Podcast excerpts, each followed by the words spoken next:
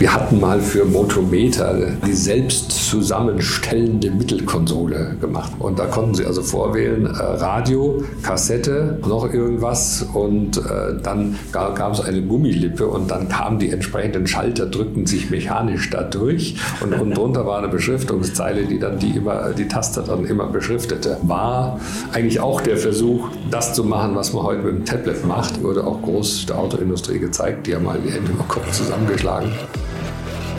Hier ist alte Schule, die goldene Ära des Automobils. Mein Name ist Carsten Arndt und heute habe ich endlich einmal wieder einen Designer in der alten Schule zu Gast. Was mir immer ganz besonders gut gefällt, das sind diese Überraschungsmomente in der Vorbereitung, wenn man staunend feststellt, was der nächste Gast schon so alles getrieben hat. So ging es mir übrigens auch vor diesem Interview und speziell mit seinen Showcars, in denen er immer wieder zahlreiche Autozulieferer zusammenbringen konnte und einige automobile Konzepte präsentiert hat, die Jahre später und auch heute noch das Straßenbild geprägt haben und prägen. Als ich die Fotos von diesen Autos gesehen habe, sind mir wieder die alten IAA-Berichte in den Autozeitungen, die ich damals so konsumiert habe, eingefallen, in denen ich damals nämlich staunend lesen konnte, was die Zukunft so bringen würde. Heute reden wir darüber und über vieles mehr. Viel Spaß mit meinem extrem vielseitigen heutigen Gast, Gerd Pollmann.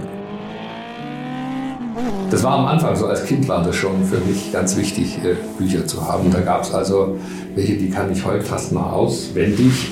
Also da das, der 100 Sportwagen und sowas war so ein ganz kleines Heftchen. Ja. Mhm. Hat mir mein Vater mal mitgebracht. Da stand also dann drin, dass ein Ferrari GTO äh, für 55.000 Mark zu kaufen ist. ja, oh Gott. Und, und sowas. Ne? Und, äh, und so. Äh, also manche, die weiß, ich, die, die weiß ich heute noch, was die Folgeseite ist. So geht es aber auch mit Automotorsport. Wenn ich das Titelblatt sehe, hinten ist immer 40 Jahre Automotorsport. kommt. Ich weiß genau, was drin steht. Ne? Äh, oder, oder welche, ja. welche, Schwerpunkte da waren. Ja. Man hat, das war das Einzige, was es gab. Es gab kein Fernsehen über Autos. Es, es gab, gab, ja auch nicht so viele Autos. Das muss man auch sagen. Es war ein bisschen übersichtlicher. Ne? Und, und jedes es war sehr, sehr viel übersichtlicher. Mhm. Ähm, aber nichtsdestotrotz mm, auch sehr charakterstarke Autos, mhm. die mich also beeindruckt hatten. Ich habe ja das Glück, dass mein ähm, Vater ähm, 1963 zu BMW ging und dann abends halt so beim Abendessen immer meiner Mutter dann auch so erzählte, was jetzt so anlag. Ne? Mhm. Und das hat mich alles wahnsinnig interessiert. Und das war ja eigentlich die Zeit, wo die deutsche Autoindustrie eigentlich zu sich gefunden hat, wo mhm. sie sich äh, erstmalig richtig darstellt. Also BMW mit der neuen Klasse. BMW war ja eigentlich vorher am Ende. Wo sie freigeschwommen haben, eigentlich mit dem Auto. Die haben sich mit dem Auto äh, freigeschwommen und äh, für mich ist BMW da auch erst gegründet. Was vorher war, war zwar nett, äh, Flugmotoren 328, toll und äh, äh, mein, mein Vater hatte so ein BMW V8 Super, das war auch ein tolles Auto. Und ähm, aber es war auch um, um, schon sehr ältlich. Ne? Und äh, äh, dann hatte er noch den BMW 3200 CS. Das war so ein okay. tolles Auto. Ja. Also da war ich ganz stolz, wenn ich da mitfahren durfte. da war es der Wehr, ne? so ungefähr. Ja. Ne? Aber war natürlich auch technisch ähm, relativ alt und man hat auch so Dinge miterlebt, dass man diesen an sich ja sehr gelobten V8-Motor von dem Auto kam mein Vater mit einem roten BMW 1800 nach Hause, kam ein, ein unfahrbares Auto, sagt er. da hatten die also einen V8-Motor reingebaut, um mal zu gucken, ob sowas geht. Ne? Da sind wir dann am Wochenende nach Garmisch gefahren, der war so richtig im Stress, mein Vater, dass er die Kiste da auf der Straße, weil die vorne viel zu schwer war. Ne? Also man machte damals auch schon äh, vieles, und der sagt ja, die BMW-Leute haben immer eine Konstruktionsprämisse der größte Motor, den sie haben, der muss auch in den kleinsten Wagen immer reinpassen. So konstruieren die immer die Motorräume, okay. um sich da alles eben offen zu halten. Und äh, dann ging es halt auch weiter. BMW fing ja dann an, Formel 2 zu fahren, Bergrennen mhm. und sowas. Und äh, man dachte ja damals, jetzt fährt BMW Formel 2, die gewinnen natürlich sofort. Dann war das ja am Anfang gar nicht so. Ne? Und, ähm, aber sie haben es ja dann geschafft. Sie sind ja ganz hart dran geblieben. eigenes Chassis dann gebaut, keine Lola-Chassis mehr, kein Brabham-Chassis mehr, sondern haben wir mit Dornier eins gemeinsam entwickelt. Und das habe ich alles so hautnah eben miterlebt. Ne?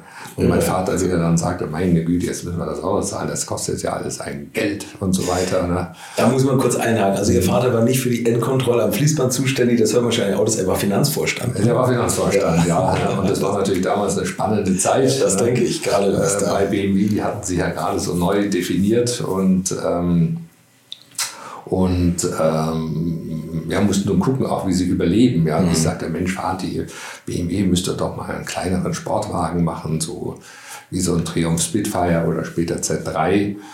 Und äh, der sagte dann nur so, weißt du was, Gerd, für sowas haben wir kein Geld, das kannst du nicht bezahlen. ne? Und ähm, das war wahrscheinlich äh, auch so zu ja. der Zeit. Ne? Und äh, äh, das waren ja auch ganz andere Stückzahlen, die damals produziert wurden. Das BMW-Werk, das waren 10.000 Mitarbeiter in Milbertshofen. Und äh, dann äh, ist ja Glas gekauft worden.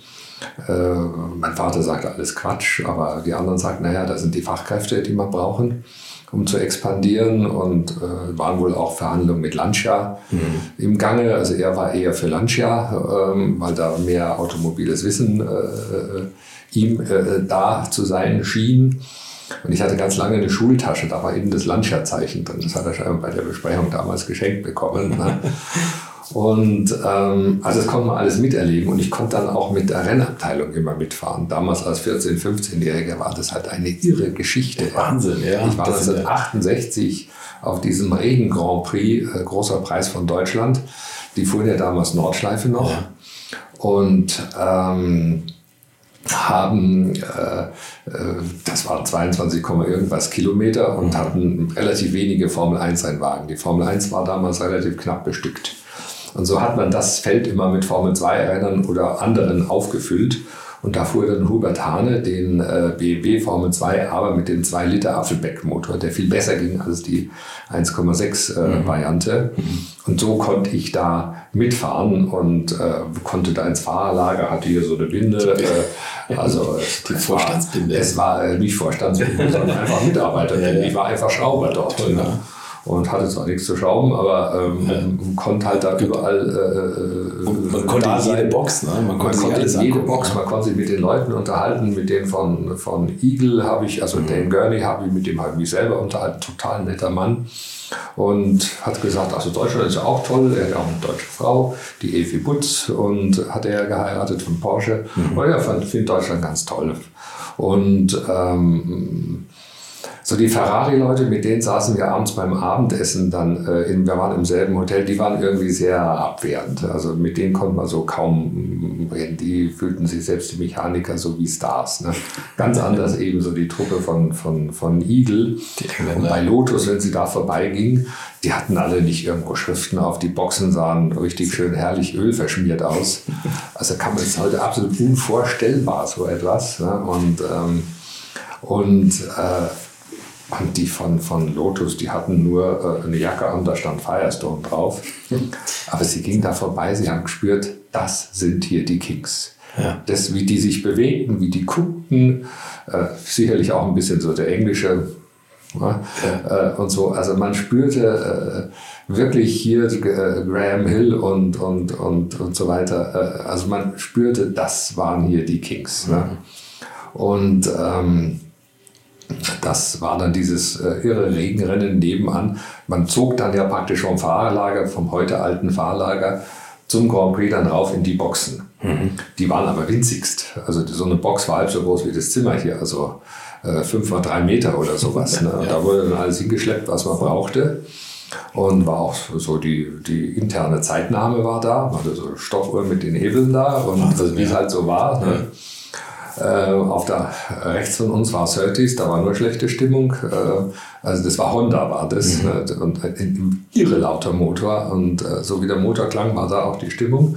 Und auf der anderen Seite war Ken Tyrrell. Ne? Und ja, okay. die, die waren so, also Tyrrell Racing. Und die waren so richtig wir waren wieder Engländer. Ne? Die waren entspannt und haben ja auch dann gewonnen. Also Jackie Stewart hat das Rennen dann gewonnen.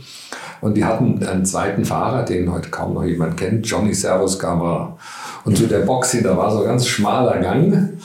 Und äh, äh, dann war ja schon die Gegengerade. Also die drei Meter neben dem Gang kam ja schon, also unten Südkurve rum und dann Gegengerade. Und da kam der Johnny Servus Garon mit zwei Taschen und ich ging gerade hinter ihm. Habe gesagt, ich helfe dir eine Tasche tragen, mach das dann. Also ich mit mir so ähm, auf Englisch unterhalten, war ja Franzose und ähm, hat mich dann gefragt, ob ich eine Freundin bräuchte. Er hätte gerade zwei. Aber das braucht in der Schule gar nicht erzählen. Das glaubte eh keiner. Dafür bin ich heute da für die Geschichte. Und, und äh, ja, so war das dann. Und dann war er auch bei verschiedenen Bergrennen dabei. Das war ja auch spannend. Der Hubert Hane fuhr ja dann teilweise auch Bergrennen auf dem auf dem Berg Spider, wobei der Monty, ja, der silberne, das war der allerschönste, ne? ja. fand ich so stilistisch gesehen. Äh, das war ja eigentlich ein Lola. Ne? Mhm. Und dann haben sie ja selber Karosserien gebaut, immer leichter, immer leichter, immer leichter.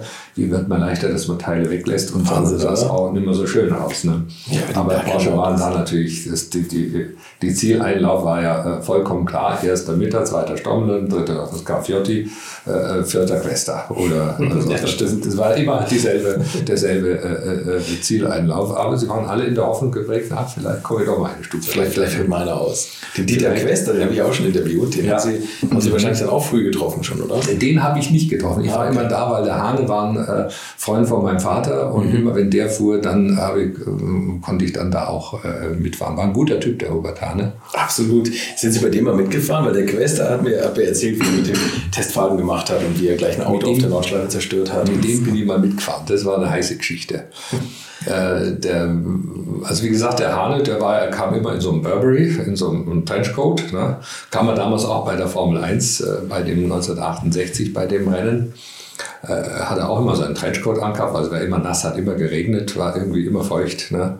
Und dann sagt er zu dem, dem Mechaniker, habt da mal einen Nagel und einen Hammer. Und die guckten so nach dem Motto, der Hubert und was Handwerkliches, das haben wir noch nie gesehen. Ne? Äh, man machte sich Sorgen. Ne? Und dann nahm er den Hammer und den Nagel und knallte den da in die, in die Seitenwand von, dem, von der Box zog seinen Trenchcoat aus und hängte ihn dahin. und äh, und äh, so war der. Und meine Mutter, ähm, sehr vorsichtige Fahrerin, äh, machte aber, weil man das nun so tat, einen Fahrerlehrgang auf dem Nürburgring von BMW wurde das äh, gemacht. Da gab es verschiedene Instruktoren und äh, da war der Hane auch Instruktor und ähm, wir sind da erst, ich glaube, nach Düsseldorf gefahren und von da mit ihm dann gemeinsam äh, äh, zum, zum Nürburgring. Und er fuhr ein dunkelblaues BMW 2000 CS äh, Coupé mit Boriani Speichenrädern. Oh, okay. Also was Besonderes. Das sah schon schick aus. Ne? Und äh, dann war das ja so, waren immer Sektionen und da fuhr er dann ähm, äh, so vor und da mussten alle anderen nachfahren. Ne? Und dann ist er so wild einmal gefahren, dass der Motor aus der Verankerung gerissen ist und vorne in Kühle rein überall Nebel. Dann stand das Auto dann da. Und ähm, da war ich noch nicht dabei. Und dann wurde das Auto abends von einem Rallye-Fahrer, einem Herrn Schlüter, wurde das dann abgeschleppt. Und der Schlüter wollte dem Hane jetzt mal zeigen, wie man Nürburgring, seine Hausstrecke, äh, eben fuhr und donnerte also da lang und dann Dottinger, Dottinger Höhe, geradeaus, geradeaus, geradeaus, sagt der Hubert zu mir, du sag mal, äh, wo ist eigentlich der Autoschlüssel? Und ähm, keine Ahnung, wie soll ich wissen, wo der Autoschlüssel ist? Ja, wo haben wir denn den hingetan? Ne?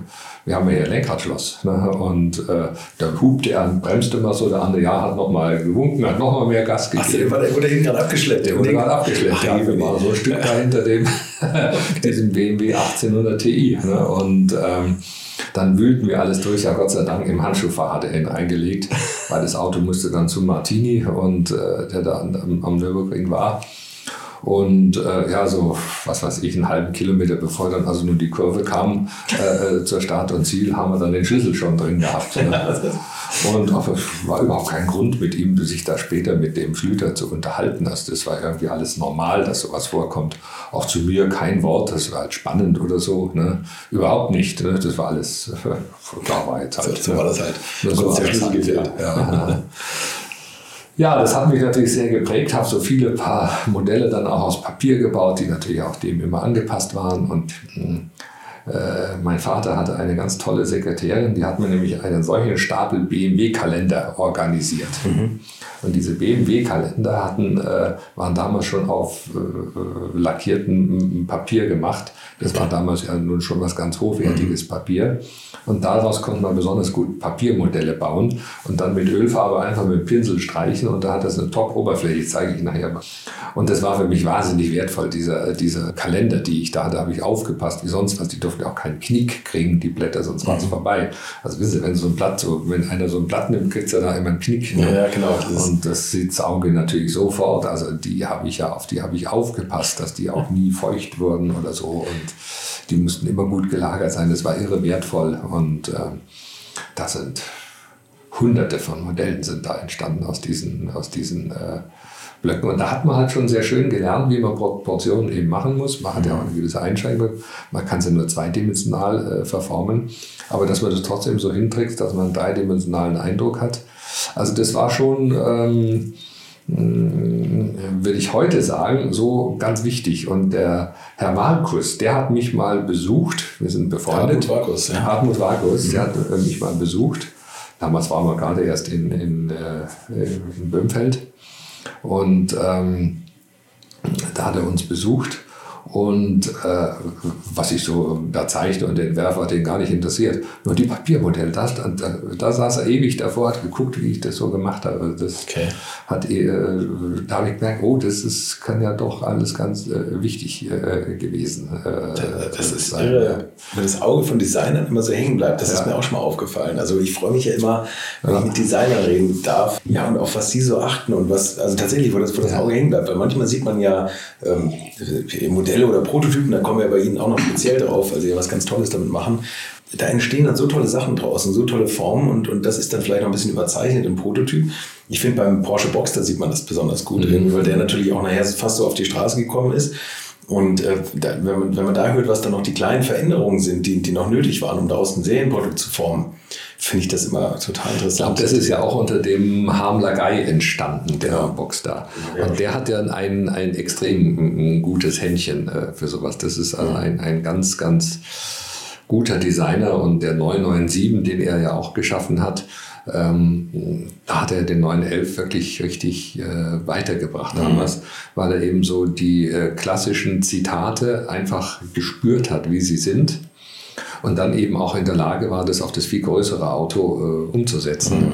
Also das, äh, damals der 997, das war ein Meisterwerk mhm. in meinen Augen. Finde Jetzt die heutigen, noch eine Leiste, noch mal quer, noch mal was und noch mal fetter und wieder zwei Zentimeter drauf. Mhm. Also äh, der 911 macht eine Karriere wie ich. also, also, also äh, wird dicker. Und ähm, äh, ich habe ein paar gehabt, ähm, aber ähm, irgendwie wurde Porsche fahren dann später auch so ein bisschen, also äh, ich hatte so das G, die G-Modelle, die waren so richtig so, da konnte man so fahren, keine Servungen, nichts, ja. äh, auch Pedalkräfte stark. Mhm. Und äh, dann wurden die irgendwie immer so, ach, Porsche, äh, so irgendwie. Ja. Und äh, dieser gusseiserne Charakter, der ist so ein bisschen verloren gegangen. Ja. Aber nichtsdestotrotz äh, ist dieser 997 eine Meisterleistung. Porsche hat ja einige Autos gemacht, die eigentlich super toll sind. Mhm. 904 Carrera 6, ein schönes ja, Auto. Wahnsinn, ne?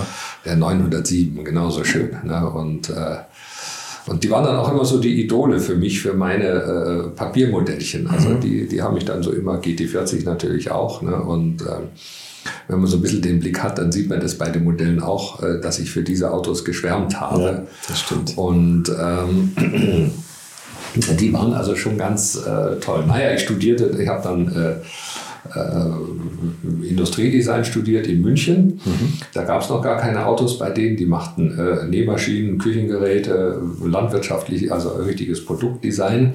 Und da gab es einen Professor Geisler, ein ganz toller Typ, der war eben da der, der Chef von, von dem Fachbereich. Und dem konnte ich da erklären, ja, es wäre schon wichtig, dass ich irgendwie Autos mache. Und ähm, ich habe damals gesagt, ich kann das zwar, aber wäre auch gut, wenn man hier so in der Hochschule das mal machen würde. Dann er, ja, äh, gut, dann machen wir halt einen Fachbereich Automotive auf. Aber äh, ihr kriegt da einen Raum, aber ich verstehe jetzt nicht so viel auch von Autos, das müssen Sie dann irgendwie koordinieren, dass da was draus wird. Ne? Ja, jetzt war ja schon bei Praktikum bei Audi, hat schon so ein paar äh Praktikum bei BMW und Praktikum bei Audi, hat da schon so ein paar Haben Sie schon Verbindungen, hatte ich schon gemacht. Und das, und das, war immer in der Designabteilung jeweils? Das war immer in der Designabteilung. Okay. Das ähm, war irre lehrreich äh, auch, muss ich sagen. Ne? Und ja, so wurde dann ab der Mitte meines Studiums, wo man dann seine Schwerpunkte ersetzte, konnte ich dann äh, was mit Autos da machen. Mhm.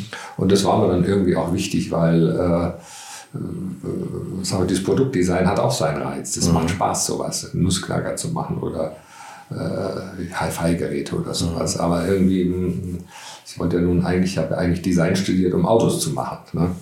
Die Hochschule war klasse, das waren super äh, Arbeiten da. Wir hatten einen herrlichen Backsteinbau für uns neu bezogen, damals gerade. Ne? War so richtig Gründerstimmung auch noch drin. Das war alles äh, sehr gut. Mhm. Und die Praktikas, das erste habe ich bei BMW gemacht. Äh, das war das Vorpraktikum äh, noch.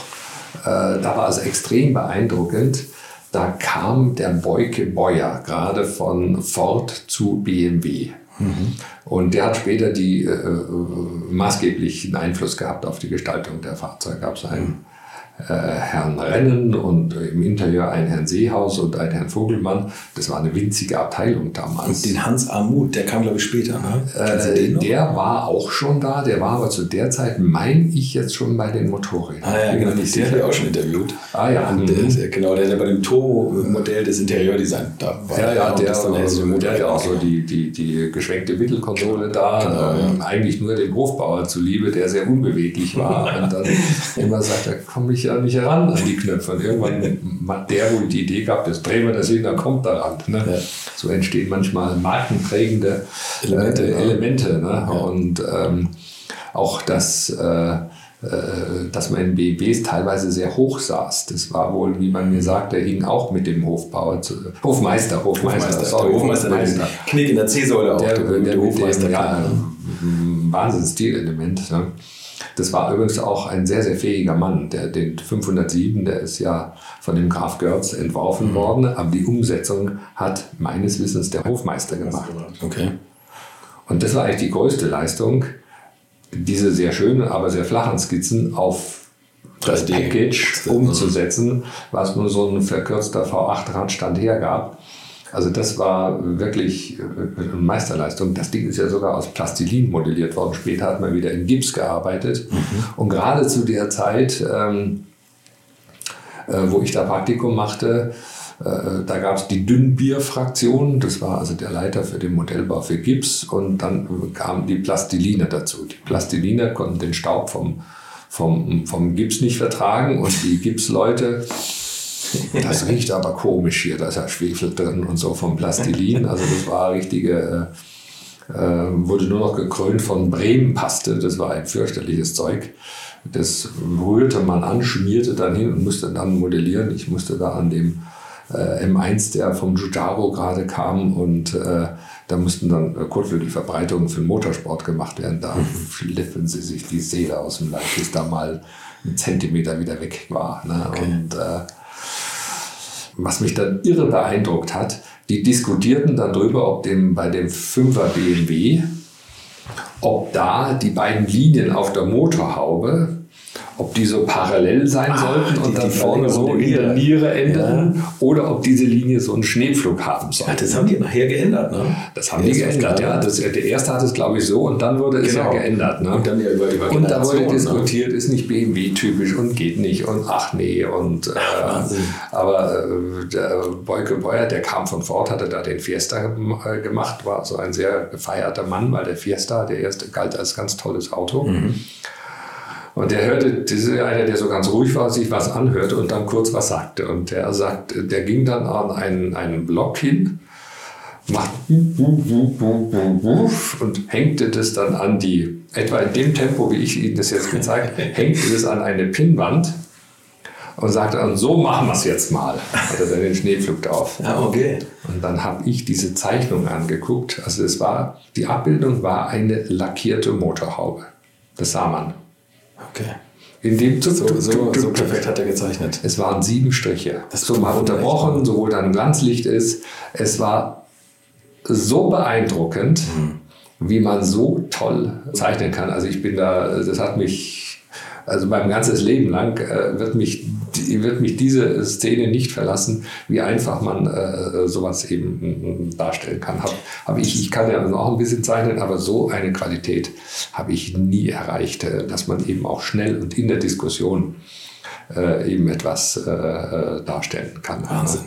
Aber ist das nicht das, was eigentlich, finde ich, Design so besonders macht, dass man mit wenigen Strichen was hinbekommt? Ich finde, mhm. bei heutigen Autos, da, da, brauchen Sie 70 Striche, um mal ungefähr die Designlinie heutiger, heutiger Autos hinzubekommen. Da ist ja noch eine Sicke, was Sie eben auch gesagt haben bei Porsche. Ja, wir sind auch an den Autos ehrlich gesagt zu viele Sicken, äh, aber man braucht sie wohl ein, einerseits aus Stabilität und auch um die Autos leichter zu machen. Viele mhm. Sicken, da wird ein Auto optisch äh, äh, äh, leichter. Und die Autos sind ja alle so riesig geworden. Mhm. Also wenn, wenn man heute ein 5er BMW ist ja, glaube ich, größer als ein W140 mhm. von Mercedes, der damals äh, geprügelt wurde. Golf ist ungefähr so breit als, jetzt. Als, als äh, äh, wie kann denn das passieren? Ja. Äh, lauter Viking-Autos und ein Matchbox dabei. Ne? Ja, so ja. wirkte der ja. Ne? Und ähm, äh, das äh, hat natürlich schon so seine Aufgabe, äh, sagen wir, die Autos dann äh, nicht plump werden zu lassen. Mhm und äh, man entwickelt ja auch immer neue Techniken, dass man diese Sicken überhaupt so ausformen kann. Mhm. Ich habe so einen Aton mal gesehen von, Metz, äh, von, von, von Volkswagen und die haben ja wirklich so eine Sicke, die geht richtig hoch und hat oben Radius drauf und läuft blitzsauber aus. Also das sind natürlich Möglichkeiten, die man nie hatte früher. Mhm. Früher lief das Ding da oder da oder da aus, je nachdem, ja, okay. wie heiß er gerade drauf war. Ne? Und das ist ja heute... Äh, ganz anders. Und äh, die Packages sind ja heute auch so gleich geworden, dass man Designer verstehen muss, dass er natürlich dieses Stilmittel der Linien ähm, und des damit verbundenen Schattenwurfes und Glanzlichter, die dann aufs Auto damit draufkommen, dass sie das einfach äh, äh nutzen müssen. Ne? Und wenn man sich jetzt auch den neuen äh, M4 und M3 von BMW anschaut, ist, ist, klappt ja immer wieder, dass man irgendwie auch ein auffälliges Auto damit eben ja äh, machen kann. Was, ne? was würden die damaligen Designer, als sie Praktikum gemacht haben, zu den neuen Nieren sagen? Ja. Also man bemüht da ja immer das Zitat des 2000 CS, der ja auch große äh, äh Nieren hatte. Ja. Ähm, also ich finde es jetzt, also ich persönlich finde es gar nicht so schlecht, mhm. das, das äh, so äh, zu machen. Das ist äh, markanter.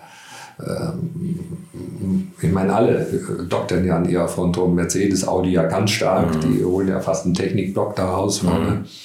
Und also ich finde es jetzt für einzelne Modelle, nicht für alle, äh, finde ich es gut, aber die, die sagen wir, besonders sportiv sind und genauso macht der BMW auch, da finde ich das also schon gut und äh, interessant. Und wenn ich so mit anderen rede, die sehen das eigentlich schon auch äh, äh, ähnlich. Ne? Ich glaube, Sie haben immer so einen Blick in die Zukunft. Ne? Sie wissen, dass das Design nicht so schnell altern wird. Das glaube ich, wenn also ja, das sucht ja auch jeder Designer danach, irgendetwas zu machen, äh, was ein Auto A immer ein bisschen größer, immer ein bisschen mächtiger, mhm. ähm, teilweise auch gefährlicher erscheinen lässt. Ähm, man kann ja auch mal ein Auto machen, was ein bisschen lieber reinschaut. Mhm. Ne? Wenn man die Entwicklung der E-Klasse jetzt anschaut, die ja äh, sich auch so mehr ins, ins Zornige hin verändert. Mhm. Ähm, weiß nicht, ob es immer die Richtung sein muss, könnte ja auch mal eine andere sein. Freundlicher, ne? ne? wie früher, finde ich, die Autos waren. Ja. Mini, Käfer, Porsche 911. Hatten wir ja mal ein Konzept entwickelt, ähm, äh, dass ein Auto freundlich und böse gucken kann. So nach dem Motto, ach nö, nö, bleib nur, ich will dich nicht überholen oder mhm. mach doch mal Platz oder, oder so. Das hat man durch Lichttechnik, hat man das dargestellt und durch eine Lippe, die man äh, unten verändern konnte. Mhm. Das ist ein Auto böse und aber auch liebevoll. Ach, beides auf einmal. Beides, ja, ja. Also das konnte man also, äh, das war fast dealabhängig, ja. Wenn man also, äh, hätte ich mir gedacht, dass das so sein müsste. Das ist das Gute am Design. Wir können Ideen entwickeln, ja. technisch realisieren. Äh, muss halt immer die Technik. Das könnte nie mit, mit, mit, mit Lichthupe kommen, sondern mit bösem Blick auf Ganz genau, weil Lichthupe ist ja nur strafbar, aber wenn sich die Lichter so verändern, dass man böse reinschauen. Aber das war immer eine Zeit, dieser böse Blick, der, der wo man diese Leiste oben über die, die unter der Motorhaubenkante über die Scheinwerfer ja. gemacht hat.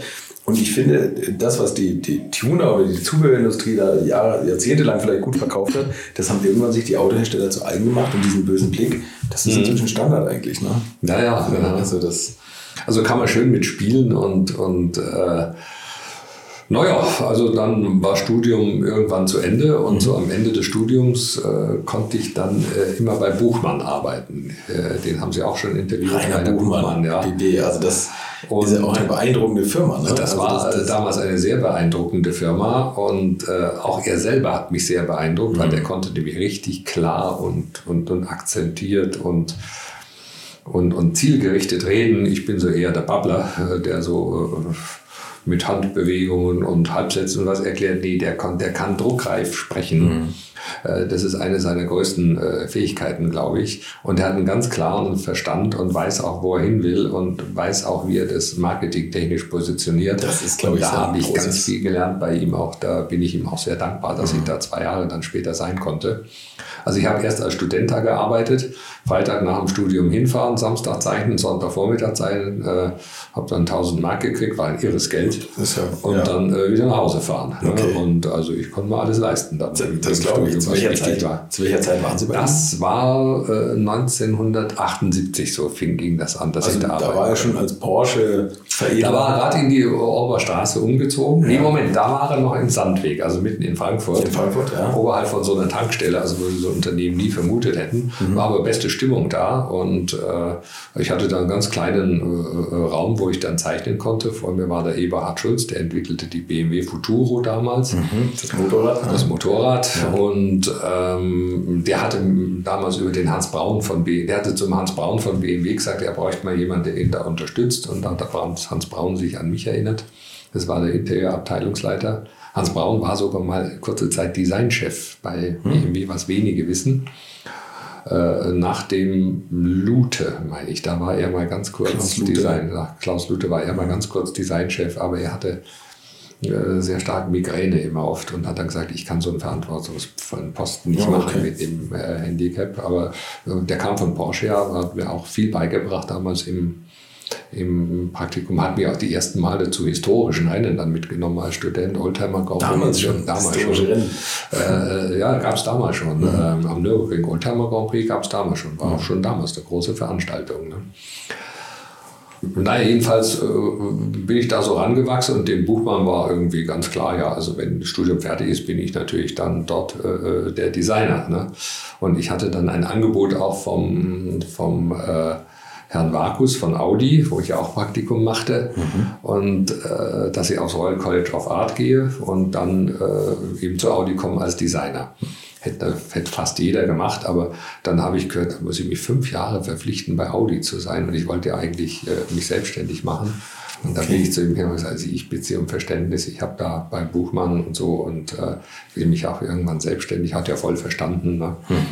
Und äh, ja, dann war ich zwei Jahre äh, bei Buchmann dann anschließend, habe da wie gesagt viel gelernt, aber war halt in, da hat man auch Tempo gelernt, da hat man richtig Tempo gelernt. Da kamen also irgendwelche Kunden, die wollten einen Spezial-Porsche haben, wo dieser die der Umbau ist.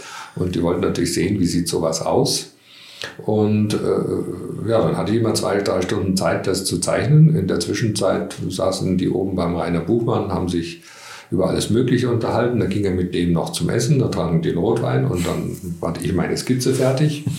Und ja, so muss er werden, der Wagen. Ne? Und, oder so, oder so. Ne? Und äh, das war so, da habe ich richtig gelernt, unter Tempo äh, Ideen, zu äh, Ideen, zu entwickeln, war später für meine Selbstständigkeit auch wichtig, weil ja. man hatte immer viel auch ganz andere Dinge zu tun, um sich dies und das und jenes zu kümmern. Und da muss man wirklich auf den letzten Punkt fängt man dann eben an zu arbeiten.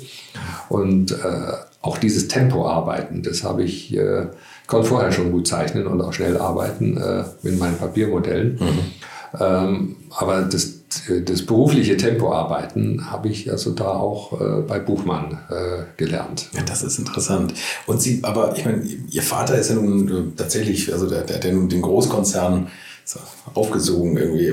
Was, was hat Sie dazu bewogen, eben nicht in so einen Großkonzern zu gehen, wo man ja ganz andere Möglichkeiten hat, ne? wirklich aus dem Vollen schöpfen kann? Also ich fand Großkonzern natürlich am Anfang sehr, sehr interessant. Meine Eltern trennten sich dann aber mhm. und mein Vater ging dann auch äh, zu Audi und so weiter und ich habe irgendwie äh, ich stand sehr auf Seiten meiner Mutter mhm. und ähm, Großkonzern, also da gab es auch so ein Erlebnis. Ähm, ich habe äh, bei Audi, als ich Praktikum machte, da waren noch kaum Leute, äh, die damals arbeiteten. Also heute sind ja Massen von Menschen. Da waren im Interieur, da gab es drei Leute. Ne? Mhm. Und ich sollte dann für den Audi 100 Nachfolger, dieses erste Dynamik-Ding da, äh, die Türverkleidung entwerfen. Habe ich dann gemacht. Ne? Und die wurde dann auch genommen. Da kam der Herr Vakus immer, wie er immer sagte, mit dem Piechdoktor vorbei. und dann, ja, so machen wir das. Ne? Und ähm, da war so die Idee, dass ich da ein durchgehendes Band habe und es geht dann also Hintertür, Vordertür und dann geht es so hoch. Mhm. Und dann läuft es ins Armaturenbrett rein. Das hatte zur Folge, dass die Handkurbel versetzt werden musste ja, ich als äh, junger Designer, dann ist halt nicht mehr da, dann ist sie eben da, die Handkurbel. Oha. Und ähm, das äh, habe ich dann auch den beiden Herren erklärt, dass man das halt jetzt versetzen müsste.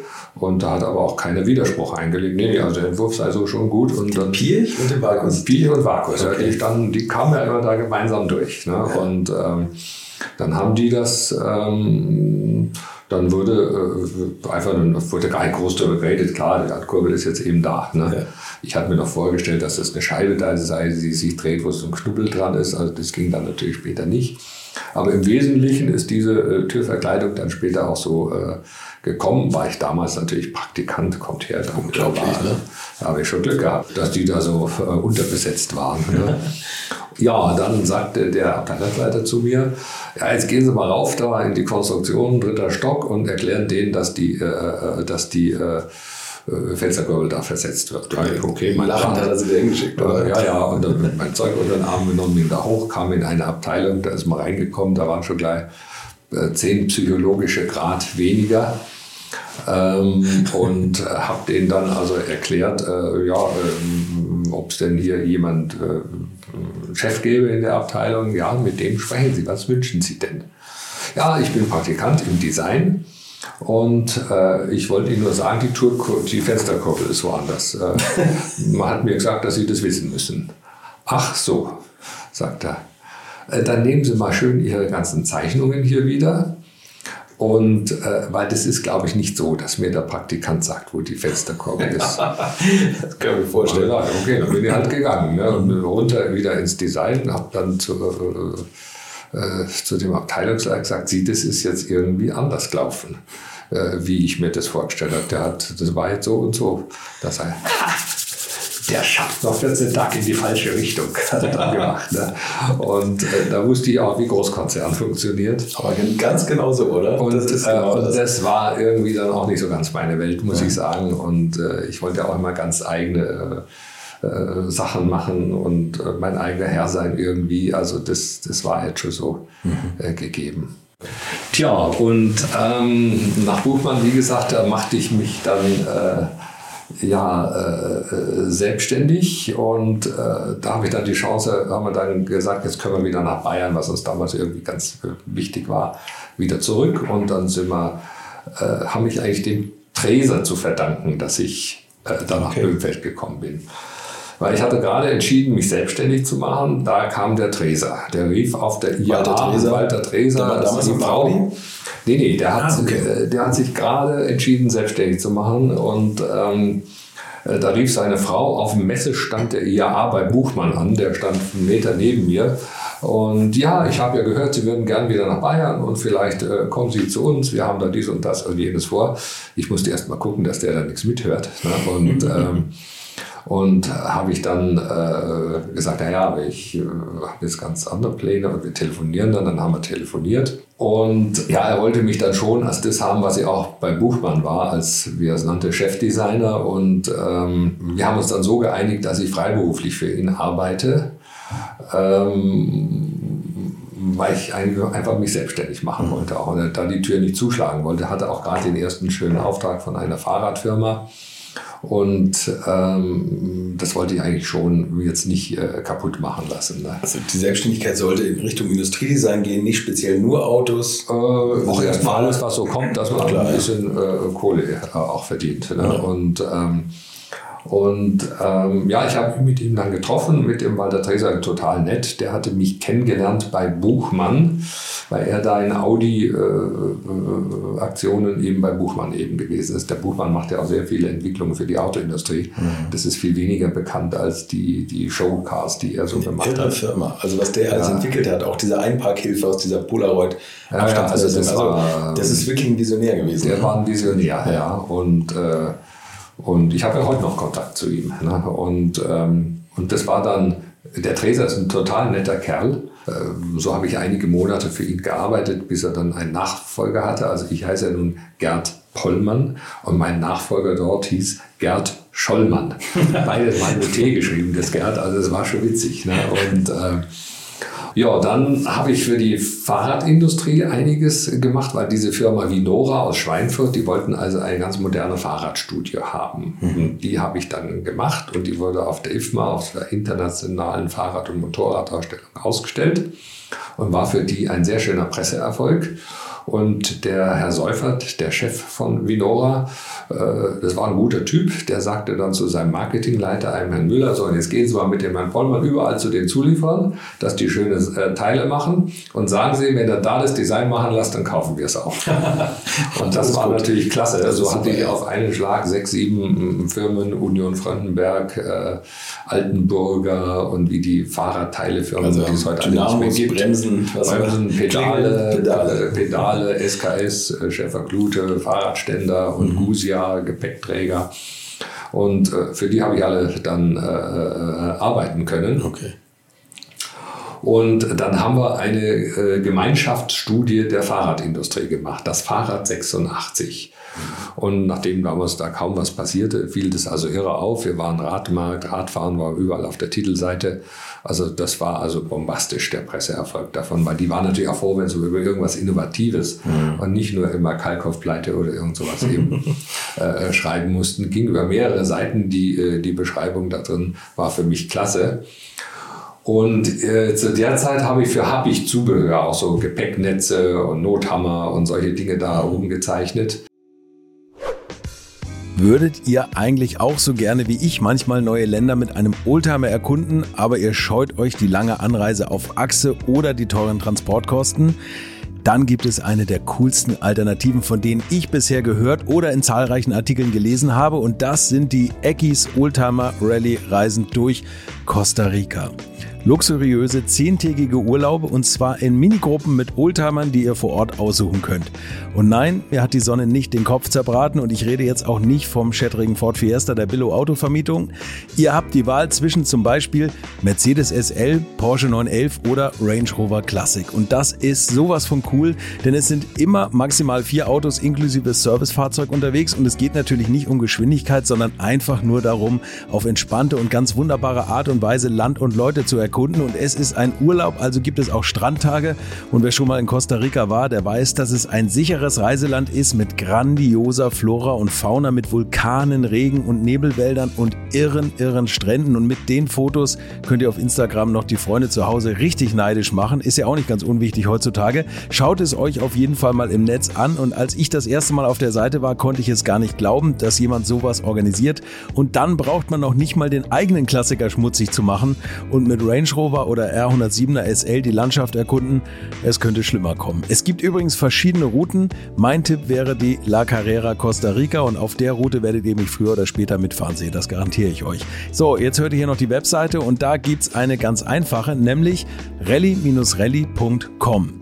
Und ganz wichtig, Rally wird hier R-A-L-L-Y geschrieben rally-rally.com.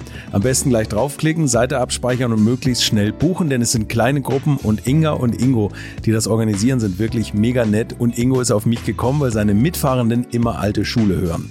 Also Geschmack haben die, die da mitfahren auch und ihr sollt jetzt auch weiter alte Schule hören. Bis bald in Costa Rica und oder die Integration davon und, und einfach so Ideen für Happig Zubehör entwickelt. Das leitete ein Herr Bader und der Herr Happig, der Hartmut Happig, der kam auch öfter da mal vorbei. Und der sagte dann zu mir, äh, das ist ein, ein sehr, äh, Happig ist also ein sehr honoriger Mann, so der typische Unternehmer, also die, Ich rief dann auch an, weil ich hörte, er hätte angerufen, rief dann zurück, da sagte die Sekretärin zu mir, äh, Sie können mir ja mal Ihre Telefonnummer geben, sollte Herr Happig Neigung verspüren, Sie zurückrufen zu wollen. Ja? Also so, äh, äh, oh, naja, aber der Happig ein unglaublich äh, netter äh, äh, und innovativer und, und klar denkender Marketingmann, mhm. äh, der sagte, sagen Sie mal, Herr Vollmann, diese Fahrradstudie, das ist ja, äh, das ist ja toll. Ähm, können Sie sowas nicht auch für die Autoindustrie machen, für die Zulieferindustrie? Logisch sage ich da, klar kann ich das. Ne? Und ich helfe Ihnen auch dabei, ne? dass wir da Teilnehmer finden. Und dann haben wir die erste Gemeinschaftsstudie der Zulieferindustrie äh, gemacht, war für mich wahnsinnig wichtig. Da waren, ich glaube, 18 Firmen äh, dabei, Continental, äh, äh, Motometer fürs, äh, damals war es noch VDO fürs Kombi-Instrument und äh, Kirsten für die äh, Schalter und, und also ein Haufen Firmen waren da. Äh, drin, die alle ihre Produkte nun von mir gestaltet in einer Gemeinschaftsstudie zeigten. Mhm. Automotorsport hat da drei Seiten drüber berichtet, war damals irre wichtig für mich, irre mhm. wichtig. Mhm. Ne? Und da haben wir da so ein Mock-up äh, gebaut, das konnte man noch gar nicht mal richtig schieben, das Modell. Äh, sondern äh, das war einfach eine Darstellung von mein Auto. Und jetzt war natürlich immer die Aufgabe, dass wir nichts machen oder nichts darstellen, was die Autoindustrie vielleicht machen könnte, denn davon lebt ja die Zulieferindustrie und die wollen sie ja nicht erzürnen, dass sie da irgendeine Idee äh, abgreifen. Ah, okay. Und so habe ich mich da immer in verrückte Konzepte äh, geflüchtet, wo ich dachte, na, das macht so keiner sonst. Und ähm, so war das mein Auto eigentlich ein Hochgolf. Wir haben den einfach 25 Zentimeter höher gebaut und hatten dann irren Platz drin. Das war wann genau? Das war 1987. Kommt das so vor, als hätte die Autoindustrie das dann doch immer wieder aufgegeben. Ja, also das wurden dann ja später die, die Minivans eigentlich. Ja. Ne? Aber damals äh, äh, nicht, war auch auf der IAA, also jede Zeitung berichtete darüber, da gab es ja noch nicht so viele Studien. Ne? Mhm. Und ich kann mich sogar daran erinnern, in der Vorbereitung konnte ich mich damals an die Autozeitung erinnern, wo das, wo das abgebildet war. Wenn man ah, das Auto sieht, also vielleicht müssen wir noch ein Foto davon, ja, das, das ja. stelle ich auf jeden Fall ins Internet. Das also das war also das, das Erste. Dann lernte ich auch, wie man Pressekonferenzen dann macht, aber ich war bei Buchmann in der guten Schule. Da waren Sie das, denke ich. Ja. Ähm, wusste ja, wie sowas geht und habe das an meine eigene persönliche Note da noch äh, äh, reingebracht. Ne? Und das, die nächste Gemeinschaftsstudie war dann die Limousine 89. Ähm, da äh, das war ein viertüriges Coupé, hatte ich mir da ausgeguckt, nach dem Motto, naja, gab es ja mal von Rover früher, macht ja kein Mensch, wir machen ein viertüriges Coupé. Und dass man oben besser reingucken kann, meinte der Herr Müller von Motometer, der ist von VDO zu Motometer gegangen, also hat mir Motometer-Kombi-Instrumente dann dargestellt da drin. Ähm, der meinte dann, ja, machen Sie doch ein Cabrio äh, sage ja, noch besser und äh, dass man auch die Innereien sieht, weil die Problematik war natürlich, dass die Leichtmetallräder viermal am Auto sieht natürlich jeder, mhm. aber irgendwie eine kleine Innovation im Innenraum eben mm, mm, bleibt immer im Verborgenen. Ne? Bleibt immer im Verborgenen. Da musste man irgendwie so einen Gleichklang dann äh, eben auch äh, herstellen. Das Ding konnte dann äh, schon fahren. Das hatte also einen Elektromotor, ein Höllengerät war das. Da hat man dann nochmal so wie an der Lenksäule was geändert, weil dieser Pierburg-Motor, der da gezeigt wurde, passte, war auch nur als Modell gebaut, passte da nicht rein und da haben wir ein Ritzel mehr gehabt, was nun zur Folge hatte, wenn Sie das Lenkrad so drehten, gingen die äh, Vorderräder so, also genau andersrum. Ach so, okay. Und äh, war nur eine Panne, hatten wir nicht dran gedacht. Und, äh, und jetzt musste das Ding ja gefilmt werden und äh, äh, ein Mitarbeiter von mir saß da drin und war hoch konzentriert und dass er da nicht falsch lenkt. Ne? Und ähm, dann äh, konnte er auch nicht einfach anhalten. Da gab es hinten einen großen Hebel, da war so ein Gleichstrommotor drin, den musste man von außen umlegen. Das heißt, es muss dann einer hinterher rennen und das Ding ausstellen, sonst wäre er irgendwo gegen die Wand gekoffert. Also er ist da schweißgebadet ausgestiegen. Das also war von Serienreife noch ein bisschen entfernt. Das war von der Serienreife ein bisschen entfernt, könnte man aber sicherlich gut als Reaktionstest äh, äh, dann äh, nehmen. Also das Ding fiel dann auch, äh, war auch sehr verbreitet. Äh, da hat dann die ja, Welt am Sonntag und Autobild und so, die haben da alle drüber auch berichtet. Hatte der dieses Lamellendach? Das war der nächste. Das, Ah, war, okay. dann, das war dann der Familienspaß 91. Da waren wir wieder vor der Aufgabe. so tolle gestanden. Namen. Das Familienspaß 91 Und da, ähm, also mein Auto, der Name kommt von dem Klaus Müller von, ähm, von, Moto, von damals VDO. Der sagte, nennen Sie es doch einfach mein Auto. Ne? Und damit war auch schon so eine richtige Namensgebungsrichtung irgendwie äh, geprägt. Ne? Und dann kam eben der Familienspaß, weil da sollte also viel Platz auch drin äh, sein. Und das war die Kreuzung aus einem Geländewagen und einem PKW, habe ich mir gedacht. Das macht ja nur auch keiner. Und ähm, dann haben wir das Ding gebaut und ein ganz bunter Vogel haben das da auf die Messe gestellt. Da kamen alle Leute vorbei, haben gesagt, was denn hier passiert. Also, äh, also Kreuzung aus Geländewagen, PKW, wer braucht denn sowas? Ja. Also äh, äh, hat dann auch hinterher von den Firmen die ersten Jahre keiner gemietet. Erst so vier, fünf Jahre später ging es los, dass der ausgeliehen wurde für interne Präsentationen der Zulieferer, die das also Ah, okay. bezahlt haben. Ne? Und äh, einige haben zu mir gesagt, auf dem Messerstand von der Firma Borbe, da steht ein schönes Auto, da müssen Sie mal hingucken. Habe gesagt, dafür kriegen Sie auch einen Kaffee. Und haben die meisten zwar nicht verstanden, weil den hatten wir Den haben sie auch gemacht. für Borbett äh, gemacht. War. Das war natürlich so meine Linie, schöne weiche Kurven so und, und ein toller Auftrag, also ein ganz toller Auftrag war das. Ne? Und äh, ja, das war der Familienspaß. Der hatte eben dieses Lamellendach, was dann später sogar in der A-Klasse kam von Webasto. Genau, ja. Und da konnte man sich auch richtig austoben mit neuen Ideen. Also das, das hat schon eher Spaß Das gemacht. ist ja irre. Da haben sie ja eigentlich so ihre eigene ja, Lücke gefunden oder so ihren, ihre eigene. Ja, das war ganz klasse, auch für uns, weil diese Firmen sagten natürlich auch, nein, wir haben da noch ein Thema, das muss gestaltet werden und hier. Und äh, man brauchte überhaupt nicht mehr akquirieren. Das, äh, und das waren vor allem viele Firmen.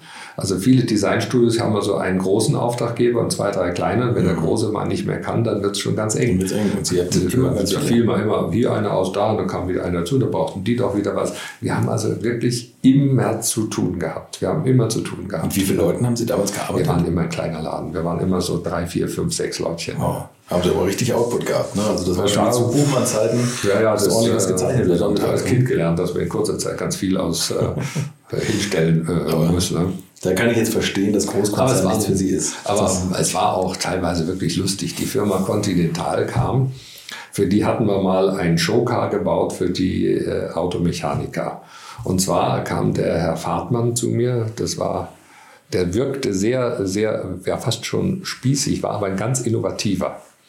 Und der äh, sagte, ja, wir wollen da äh, den Conti Sport oder was das war, ähm, präsentieren. Und wir denken uns, äh, dass da irgendein Plexiglasauto ist, wo wir dann Motive mit Dia-Projektoren drauf projizieren. Ne? Und ähm, soll aber nicht langweilig aussehen. Ne? Und dann habe ich dann richtig schönen Sportwagen gemacht, äh, der die Scheiben schräg hatte. An der Seite waren so PU, aus PU modelliert Kotflügel dran, aber es war eine Riesenfläche, die dann aus mit X... Ähm, äh, da waren, ich glaube, 24 Dia-Projektoren unten. Das wurde irgendwo in Bremen wurde das Ding dann aufgebaut und gesteuert mit denen und der, äh, die waren Marata beschichtet, diese Plexiglasscheiben, äh, dass man da besonders gut drauf projizieren konnte, kannte man vom Fernsehen, vom Wim, Wim Tölke her, das war auch derselbe, Ja, okay, der ja. das gemacht hat, der Stechemesser, der ist da, Nörten-Hahnberg war der. Naja, und dieses Ding stand auf der Automechaniker, sah wunderbar aus. Keine Sau hat es angeguckt. Denn nebenan war der erste Formel 1 äh, Simulator, da sind natürlich alle hingeströmt. Da. Äh, wir standen dann beide so da und der Fahrtmann guckte, ich guckte und dann sagte er zu mir, mir gefällt es trotzdem. Ne? Hat er gesagt. Und naja, war halt nur nicht so tolle. Und dann hatten wir ein Vormodell gemacht, um das dem Herrn Fahrtmann zu zeigen, wie ich mir das so vorstelle. Und da war ich zu Hause, und da war wohl ein Schuss in den Ofen, komm, schmeiß mal weg. Und äh, dann wirklich einen Tag später ruft der Herr Fahrtmann an, Herr Pollmann, ich brauche dieses Modell, weil Kodak Worldwide, das ist dann irgendwo noch in Brasilien ausgestellt worden, hat das zur besten Präsentation äh, ausgewählt und unser Vorstand will nun dieses Modell haben, wenn, das, äh, wenn da der, die EAÜ-Urkunde oder was überreicht wird. Dann mussten wir wirklich in einer Nacht wieder dieses Modell bauen, haben wir dann auch geschafft. Und dann ich am nächsten Morgen ins Auto und das Ding nach Hannover gebracht. Ne? Weil ich habe mich jetzt nicht getraut, ihm zu sagen, dass ich das weggeschmissen habe. ne? Aufgrund der Weil, äh, Erfolglosigkeit Aufgrund der Erfolglosigkeit. Ne? Und das war natürlich dann schon schön. Jahr drauf kam dann ähm, der CTS-Reifen. Und so ein Sicherheitsreifen war das damals. Sah stilistisch okay, ganz furchtbar aus, ähm, aber er wollte den gut präsentiert haben. Und zwar sagt er, wir bauen dann ein Modell, so ganz äh, groß, äh, 2,20 Meter Durchmesser. Und dann machen wir innen die Paramarata-Scheibe und dann kommt wieder der, der Dia-Projekt und dann lassen wir von innen einen Film laufen, der das dann also erklärt, die ganzen Vorzüge. Soll aber nicht aussehen wie ein Erdbewegungsreifen, lassen sich was, äh, denken sich was aus. Dann haben wir gedacht, was machen wir denn da? Und dieser riesige Reifen ist natürlich, sieht sofort aus wie ein Erdbewegungsreifen von so irgendeinem Ding, was da äh, bei Braunkohle rumfährt. Und dann haben wir da drüben eine Karosserie entworfen. Also angenommen, Sie nehmen jetzt ein, ein, ein Auto und gucken dieses Auto so an. Ja? Da ist ja vorne ganz groß und hinten wird es ganz klein. Ja. Ja? Und genau so haben wir dann so ein, das ist jetzt auf. Und genau so haben wir so ein Auto ähm, modelliert, erst in klein. Und der Hinterreifen war der Original-CTS-Reifen und vorne war diese riesige, dieses riesige Modellding da. Ne? Dann haben wir das gebaut. Fahrtmann war ein sehr exakter. Ist bei uns im alten Haus im Keller entstanden. Also wir haben auch Räumlichkeiten gehabt, also die waren minimalst. Mhm. Und ähm, wir hatten einen Praktikanten, den Lenz Leberkern, das ist übrigens der Typ, der heute bei Eurosport die Motorradrennen äh, kommentiert. Ja, okay. Der machte Praktikum bei uns. Er war so ein ganz fröhlicher Typ. Wir waren eh ein irre fröhliches Team. Also wurde viel gelacht bei uns. Ne? Ich habe dann aus PU schon die Blöcke da in Auftrag gegeben. Es wurde dann alles gemacht. Und dann sagt er so, du Gerd, äh, ich habe das Ding mal 20 Zentimeter tiefer gebaut. Äh, der Fahrtmann misst es nach. Bist du wahnsinnig. Ne? Und äh, ja, ich habe mir gedacht, ähm, da kommt jetzt dann die Decke von dem Raum. Ich kann es ja gar nicht höher bauen. Ne? Und weil die Decke im Keller war so tief, Ach, wir also, konnten das gar nicht auf, das, auf die Höhe bauen, die ich eigentlich in meinem Proportionsmodellchen, dem kleinen, sondern ja, das ist ein Argument. Und ähm, ja, dann haben wir das Ding zum Lackierer gebracht, zur Firma Neufeld, auch ein irrer Vogel. Und der hatte eine neue Lackierkammer. Da haben wir das um so ein Stück, das tiefer gelegte Modell, äh, dann gerade reingebracht in die Lackierkammer. der hat sich erstmal Spaß gemacht und hat dann den Vertreter angerufen von der Lackierkammer. Sie haben mir da gesagt, ich könnte dann aus Reus und Reus drin lackieren. Jetzt habe ich den Kotflügel, den habe ich kaum reingebracht. Ja, um Gottes Willen, da hat mir der was ganz Falsches geliefert. Der kam gleich im Auto angerauscht ne? und wurde dann natürlich von dem ordentlich auf die Schiene. Ja, wie habe ich gesagt, der Kotflügel. Ne? Und, äh, so, dann wurde das Ding auf die Messe transportiert. Wir kommen zum Messestand von Conti, sagt der Fahrtmann zu mir, Sie, Herr Pollmann. Wir hätten eine komplett neue Statik machen müssen. Aus Kostengründen haben wir jetzt nicht die Aussparung in der Decke, sondern wir haben einen kompletten oberen Stock. Ich hoffe, wir kriegen da Ihr Modell runter. Um so ein Stück. Ja, zwei Zentimeter quasi. Wäre die Kellerdecke nicht zu tief gewesen, wir hätten ja nur Probleme damit gehabt. Ne? Und dann hatten wir diesen Reifen modelliert und das Profil hat man in so eine Gussform gemacht und hat das immer draufgeklebt auf diese Reifen. Das war der leider mit äh, Kunstharzlack lackierter Basisreifen und darauf hielt kein Kleber. Und es fiel jede Nacht irgendwelche Profilteile runter, obwohl sie genagelt hat, es fiel immer was runter. Protektorablösung auf dem Messestand der Firma Conti geht natürlich gar nicht. Ne? So bin ich natürlich jeden Morgen dahin, habe mir die Schuhe ausgezogen, bin dahin, habe geguckt, ob alles fest ist und nochmal nachgedrückt und so weiter. Und die von Conti, die wussten das irgendwie. Jedenfalls komme ich zurück, Anzug, wie man damals auf der Messe eben erschien und ich musste ja Gemeinschaftsstudie eben präsentieren. Gehe Kabel zurück, meine Schuhe weg. Was ja, so du kannst ja nicht ohne Schuhe auf dem Messestand. Geguckt, Schuhe weg, kein Mensch da, Schuhe weg. Ne? Ja, okay, dann bin ich halt barfuß zu meinem Messestand gegangen. Und ähm, dann äh, stand ich da ohne, ja, ja, du hast deine Schuhe, die sind weggeklaut worden. Wie kann man denn dir die Schuhe klauen? Ne? Und so weiter. Da kamen ja immer auf Abordnungen von den Firmen, wie ich jetzt da ohne Schuhe war. Na, und dann kam jemand und brachte mir eine Tüte. Äh, der Herr Fahrtmann hat für Sie noch ein Frühstück übrig gehabt. Ich nehme das in die Ecke, denke mal, ist aber schwer. Und da war dann oben drauf ein Beutchen äh, mit Honig, was ich gerne esse. Und unten drunter waren dann meine Schuhe. Den Sie vergessen da am Stand oder was? nee, die hatte ich auch, die haben sie mir geklaut da. Ach so, tatsächlich. Die, haben, die sind hinter mir hergegangen, haben die Schuhe geklaut und sind schnell wieder weggegangen. und naja, das waren so die Messeerlebnisse dann. Und ähm, für ThyssenKrupp haben wir dann auch noch gezeichnet äh, die äh, Karosserie im Wandel der Zeit. Da musste man in einem Phase, in einem Zeichenstil sämtliche äh, Modelle, ich glaube 120 Modelle zeichnen. Die wurden dann so auf Plexiplatten aufgeklebt und waren dann so räumlich versetzt. Also so die IAA, das war immer ein Mordsstress, damit fertig zu werden. Die IAA selber ist auch ein Mordsstress, weil jeden Morgen um sieben am Messestand sein, alles sauber machen und abends mit einem der Kunden zum Essen gehen. Also das Stimmt, man ja. hat wochenlang, drei Wochen lang nur und ja, vier, drei Wochen. Ne? Die gingen damals praktisch drei Wochen drei auf und ab. Und sie haben natürlich jeden Zu Zulieferer in ihren Autos vereint gehabt.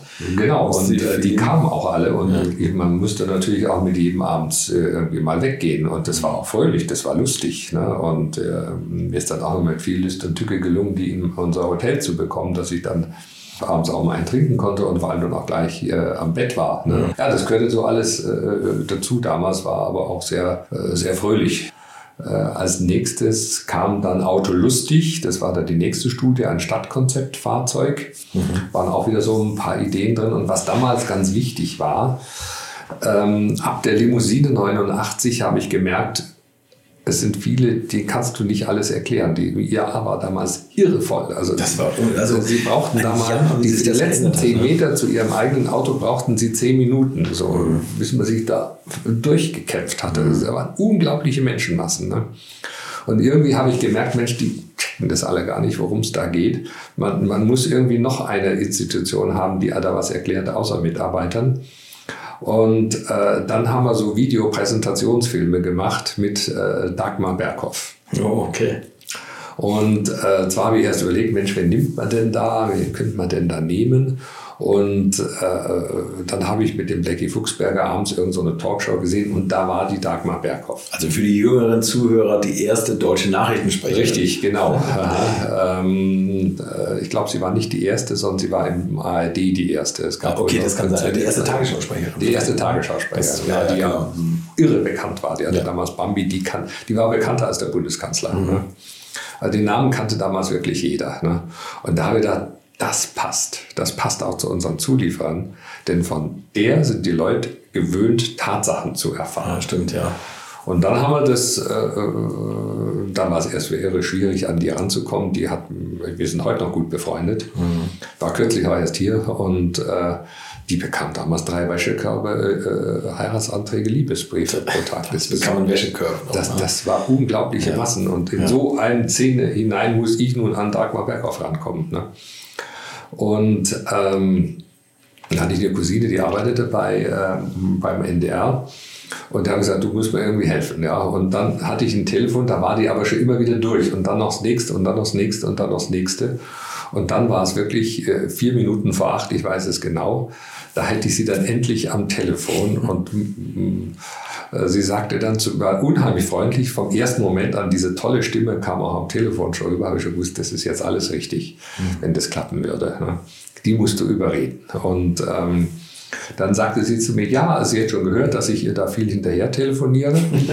ähm, aber geben Sie mir doch mal Ihre Nummer. Ich rufe Sie dann nach, nach der Tagesschau zurück, denn wir fangen hier sehr pünktlich an. und das hat sie dann auch gemacht. Halbe Stunde später rief sie an und äh, dann habe ich gewusst, gar nicht gewusst, wie ist die denn so? Und mhm. dann haben wir uns in Hamburg äh, getroffen. Ich wie so ein Vertreter mit vier Leitsordnern, um ihr zu erklären, was wir da alles so vorhaben. Und wir saßen da im Condi in Hamburg und so ein bisschen nach Mex, sie hier, ich da. Und sie schenkte sich den, den Tee ein und da lief an der Kanne alles runter, Mordspfütze auf dem Tisch. Und da sie halt, halt, halt, ich schenke Ihnen mal ein, sonst die denken ja, sonst wir können gar nicht äh, Kaffee richtig, äh, Tee richtig einschenken. Und sie guckt mich an, schob die ganze Tischdecke so ein Stück weiter, dass der Klecks bei mir war. Wir, sagte sie nur. Und da war schon das Eis gebrochen. Ja, also das ja. war eine, ist eine ganz lustige, die auch immer gute Stimmung mitbringt, auch wie ein Schlot und eine nach der anderen. Und äh, bei den Dreharbeiten, da haben wir dann abends auch richtig lustige Abende mit ihr dann immer gehabt. Da ist eine gute Freundschaft dann entstanden, okay. auch als ihr Ehemann dann äh, starb und so weiter. Äh, also das, da konnte man ja auch ein bisschen ja, einfach mal helfen und auch als Freund eben da zu sein. Also ganz, ganz äh, feiner und toller Mensch, der auch überall immer allen hilft und, und, und, und, und, und vermittelt. Und ähm, also sehr, sehr beeindruckende äh, äh, Dame war die Dagmar Berghoff. Die hat auch viele andere äh, Filme dann mit uns noch gemacht für, für Kunden und so weiter. Also es war schon ganz gut. Dann gab es nach dem äh, Auto lustig gab es einen gewissen Bruch, weil dann ging es nämlich los, dass die Autohersteller selber sehr viele Designstudien machten. Mhm. Also das war Anfang der 90er? Das war dann so 93, mhm. also der Auto Lustig war 93 und dann haben wir, und dann war es auch so, dass wir immer mehr für unsere Zulieferer arbeiten sollten, können, mussten. Mhm. Und äh, die haben dann auch nicht mehr so verstanden, so eine Autostudie für die IAA, das war ja immer so das äh, Team ein halbes Jahr Arbeit dran. Und die haben gesagt, naja, aber so Präsentationen für die Autoindustrie sind eigentlich wichtiger für uns.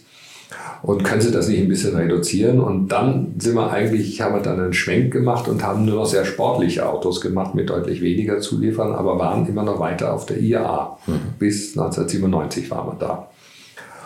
Und ähm, dann ging es aber los, dass die Autoindustrie ihre Mitarbeiter gar nicht mehr zur Messe schickte.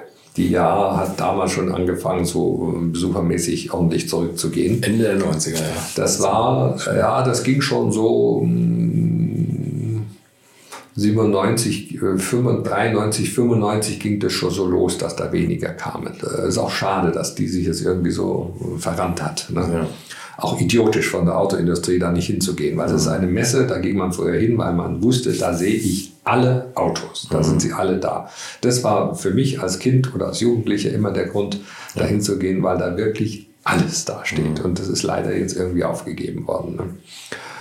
Und äh, bedauere ich sehr. Und ähm, naja, und ähm, äh, dann haben wir also kleinere Studien gemacht, sehr sportiv angehaucht, äh, weil die mit weniger Aufwand zu bauen waren und haben eben auch mehr für die Zulieferer dann gearbeitet. Und dann ging es ja auch los, dass, wie gesagt, die Autohersteller die Mitarbeiter dort nicht mehr hinschickten, sondern kamen so mehr die Hausmessen kamen dann auf. Mhm. Äh, das heißt, lieber Zulieferer, hier hast du einen großen Raum, hm, zeig auf, mal auf, was du hast und ja. wenn wir lustig sind, kommen wir und gucken uns das an.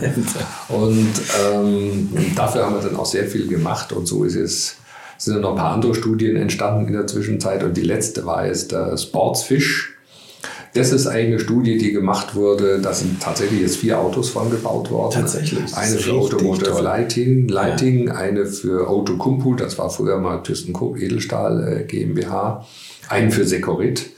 Ähm, lauter so Autos, die man, die dann die, äh, die, die, die Zulieferer eben bei den Hausmessen eben ausstellen. War nochmal richtiger Boom so die letzten Jahre. Ich habe ja mein Studio dann verkauft, bin aber ja weiter tätig als, mhm. als äh, jemand, der Konzepte macht, der Design macht, der die Skizzen macht. Und sowas mache ich dann mit meinem alten Studio. Die sind jetzt zusammengeführt mit der Firma DMS in München. Mhm. Ähm, das mache ich dann mit denen gemeinsam. Das ist irre praktisch, weil mein jahrelanger Assistent der äh, Andi Junghans, äh, der ist jetzt dort ein, einer von den Leitern von diesen Studios und der weiß auch genau, was ich will. Mhm. Und der macht mir heute noch äh, Zeichnungen, weil ich so eine ganz spezielle CAD-Darstellung immer wünsche, die sehr nüchtern ist. Mhm. Und das ist der Einzige, der das eben so richtig kann. Ne? Und da sind die Verbindungen alle noch da. Ne? Mhm. Ja, und die wurden dann meistens eben dort umgesetzt. Die Karosserie wurde bei Miedl in äh, in der Nähe von Landau gebaut. Also ich habe da so ein Netzwerk, wer dann eben auch was machen kann, so dass ich eigentlich auch heute noch alles irgendwie so darstellen kann, äh, was ich mir so äh, einbilde. Ne? Ja, Wahnsinn. Das ja, so ist das mit den äh, Zulieferern dann gelaufen und mein Leben ging ja auch immer parallel. Wir haben dann in Böhmfeld äh, gebaut. Äh, der Bürgermeister hat uns dann ein sehr, sehr schönes Grundstück zur Verfügung gestellt, was genau für uns passte. Mhm. Später dann in Geimersheim noch eine für unsere Verhältnisse sehr große Halle, die hatte 300 Quadratmeter. Viel Grundstück, viel Grün außenrum, äh, aber das ist dann, wo ich Studio verkauft habe, konnte ich das gleich mitverkaufen. Da war das Ding auch, äh, der Ballast weg. Und ähm, ja, das ist jetzt so äh, im Schnelldurchgang eigentlich so das, was ich so gemacht habe, was zurzeit mich sehr bewegt, ist, wir hatten zu diesen Gemeinschaftsstudien der Zulieferindustrie immer eine Tagungsreihe, die hieß Automobile Ideen. Mhm. Da haben wir uns immer ein, zwei Mal getroffen, da kamen dann alle Zulieferer, war auch ganz gut, da konnten sie sich untereinander kennenlernen, da sind sich auch viele betriebliche Freundschaften sind da auch entstanden.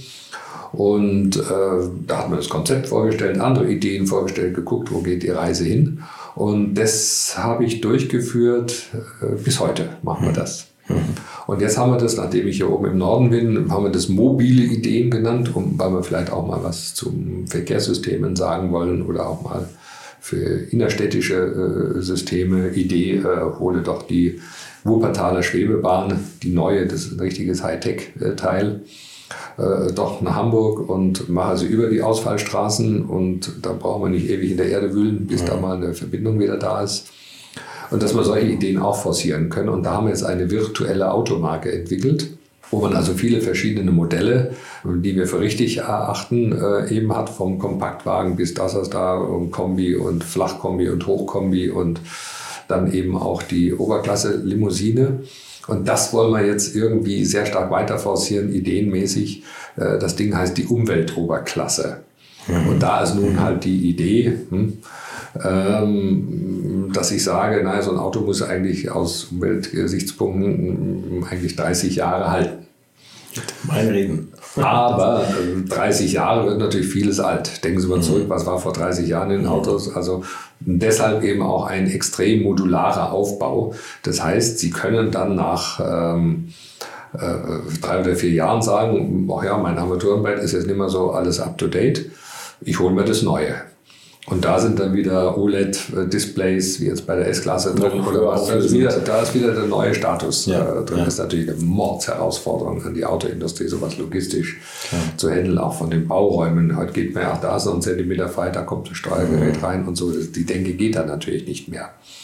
Es soll auch so sein, äh, dass dort verschiedene Räume für Antrieb zur Verfügung gestellt werden.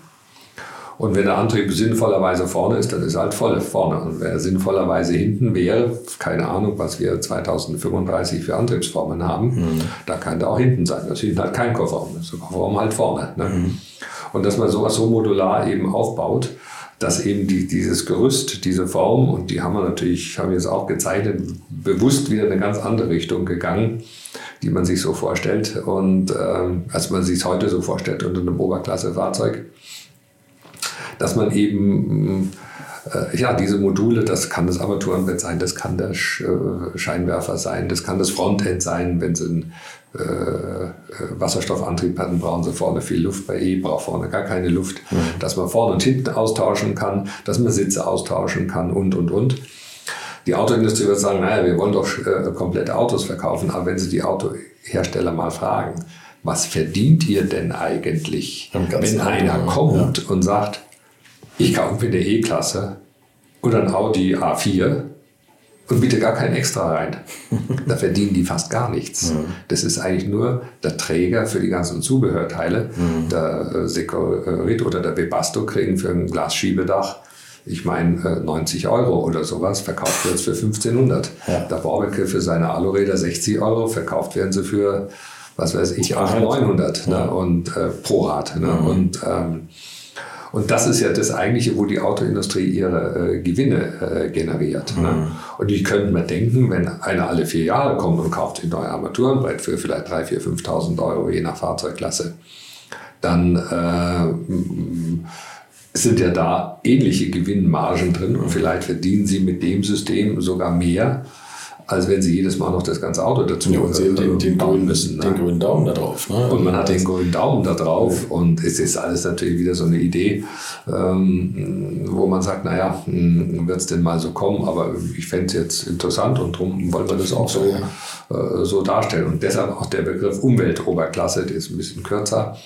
Äh, auch ein bisschen höher, dass man das irgendwie, aber keine SUV-Höhe. Ne? Mhm. Und äh, ja, dass man so ein Konzept einfach mal äh, vorstellt. Und wenn das Ganze, und das ist jetzt der absolute Overkill, ähm, wenn man das Ganze so aufbaut, dann könnte man ja auch sagen, dass der Automobilhersteller die Teile ganz eng verpackt äh, zum Autohaus hinliefert und der steckt die nur noch zusammen. Mhm. Denn er muss ja eh später in der Lage sein, mal ein Modul das auszutauschen. Ja, und dann hätte man diese ganzen Volumina, die man da durch die Gegend karrt, ähm, auch weg. Ne? Also, äh, Gute Idee. Also, Welche, aus welchem Material ist Ihre, Umwelt, Ihre Umweltoberklasse?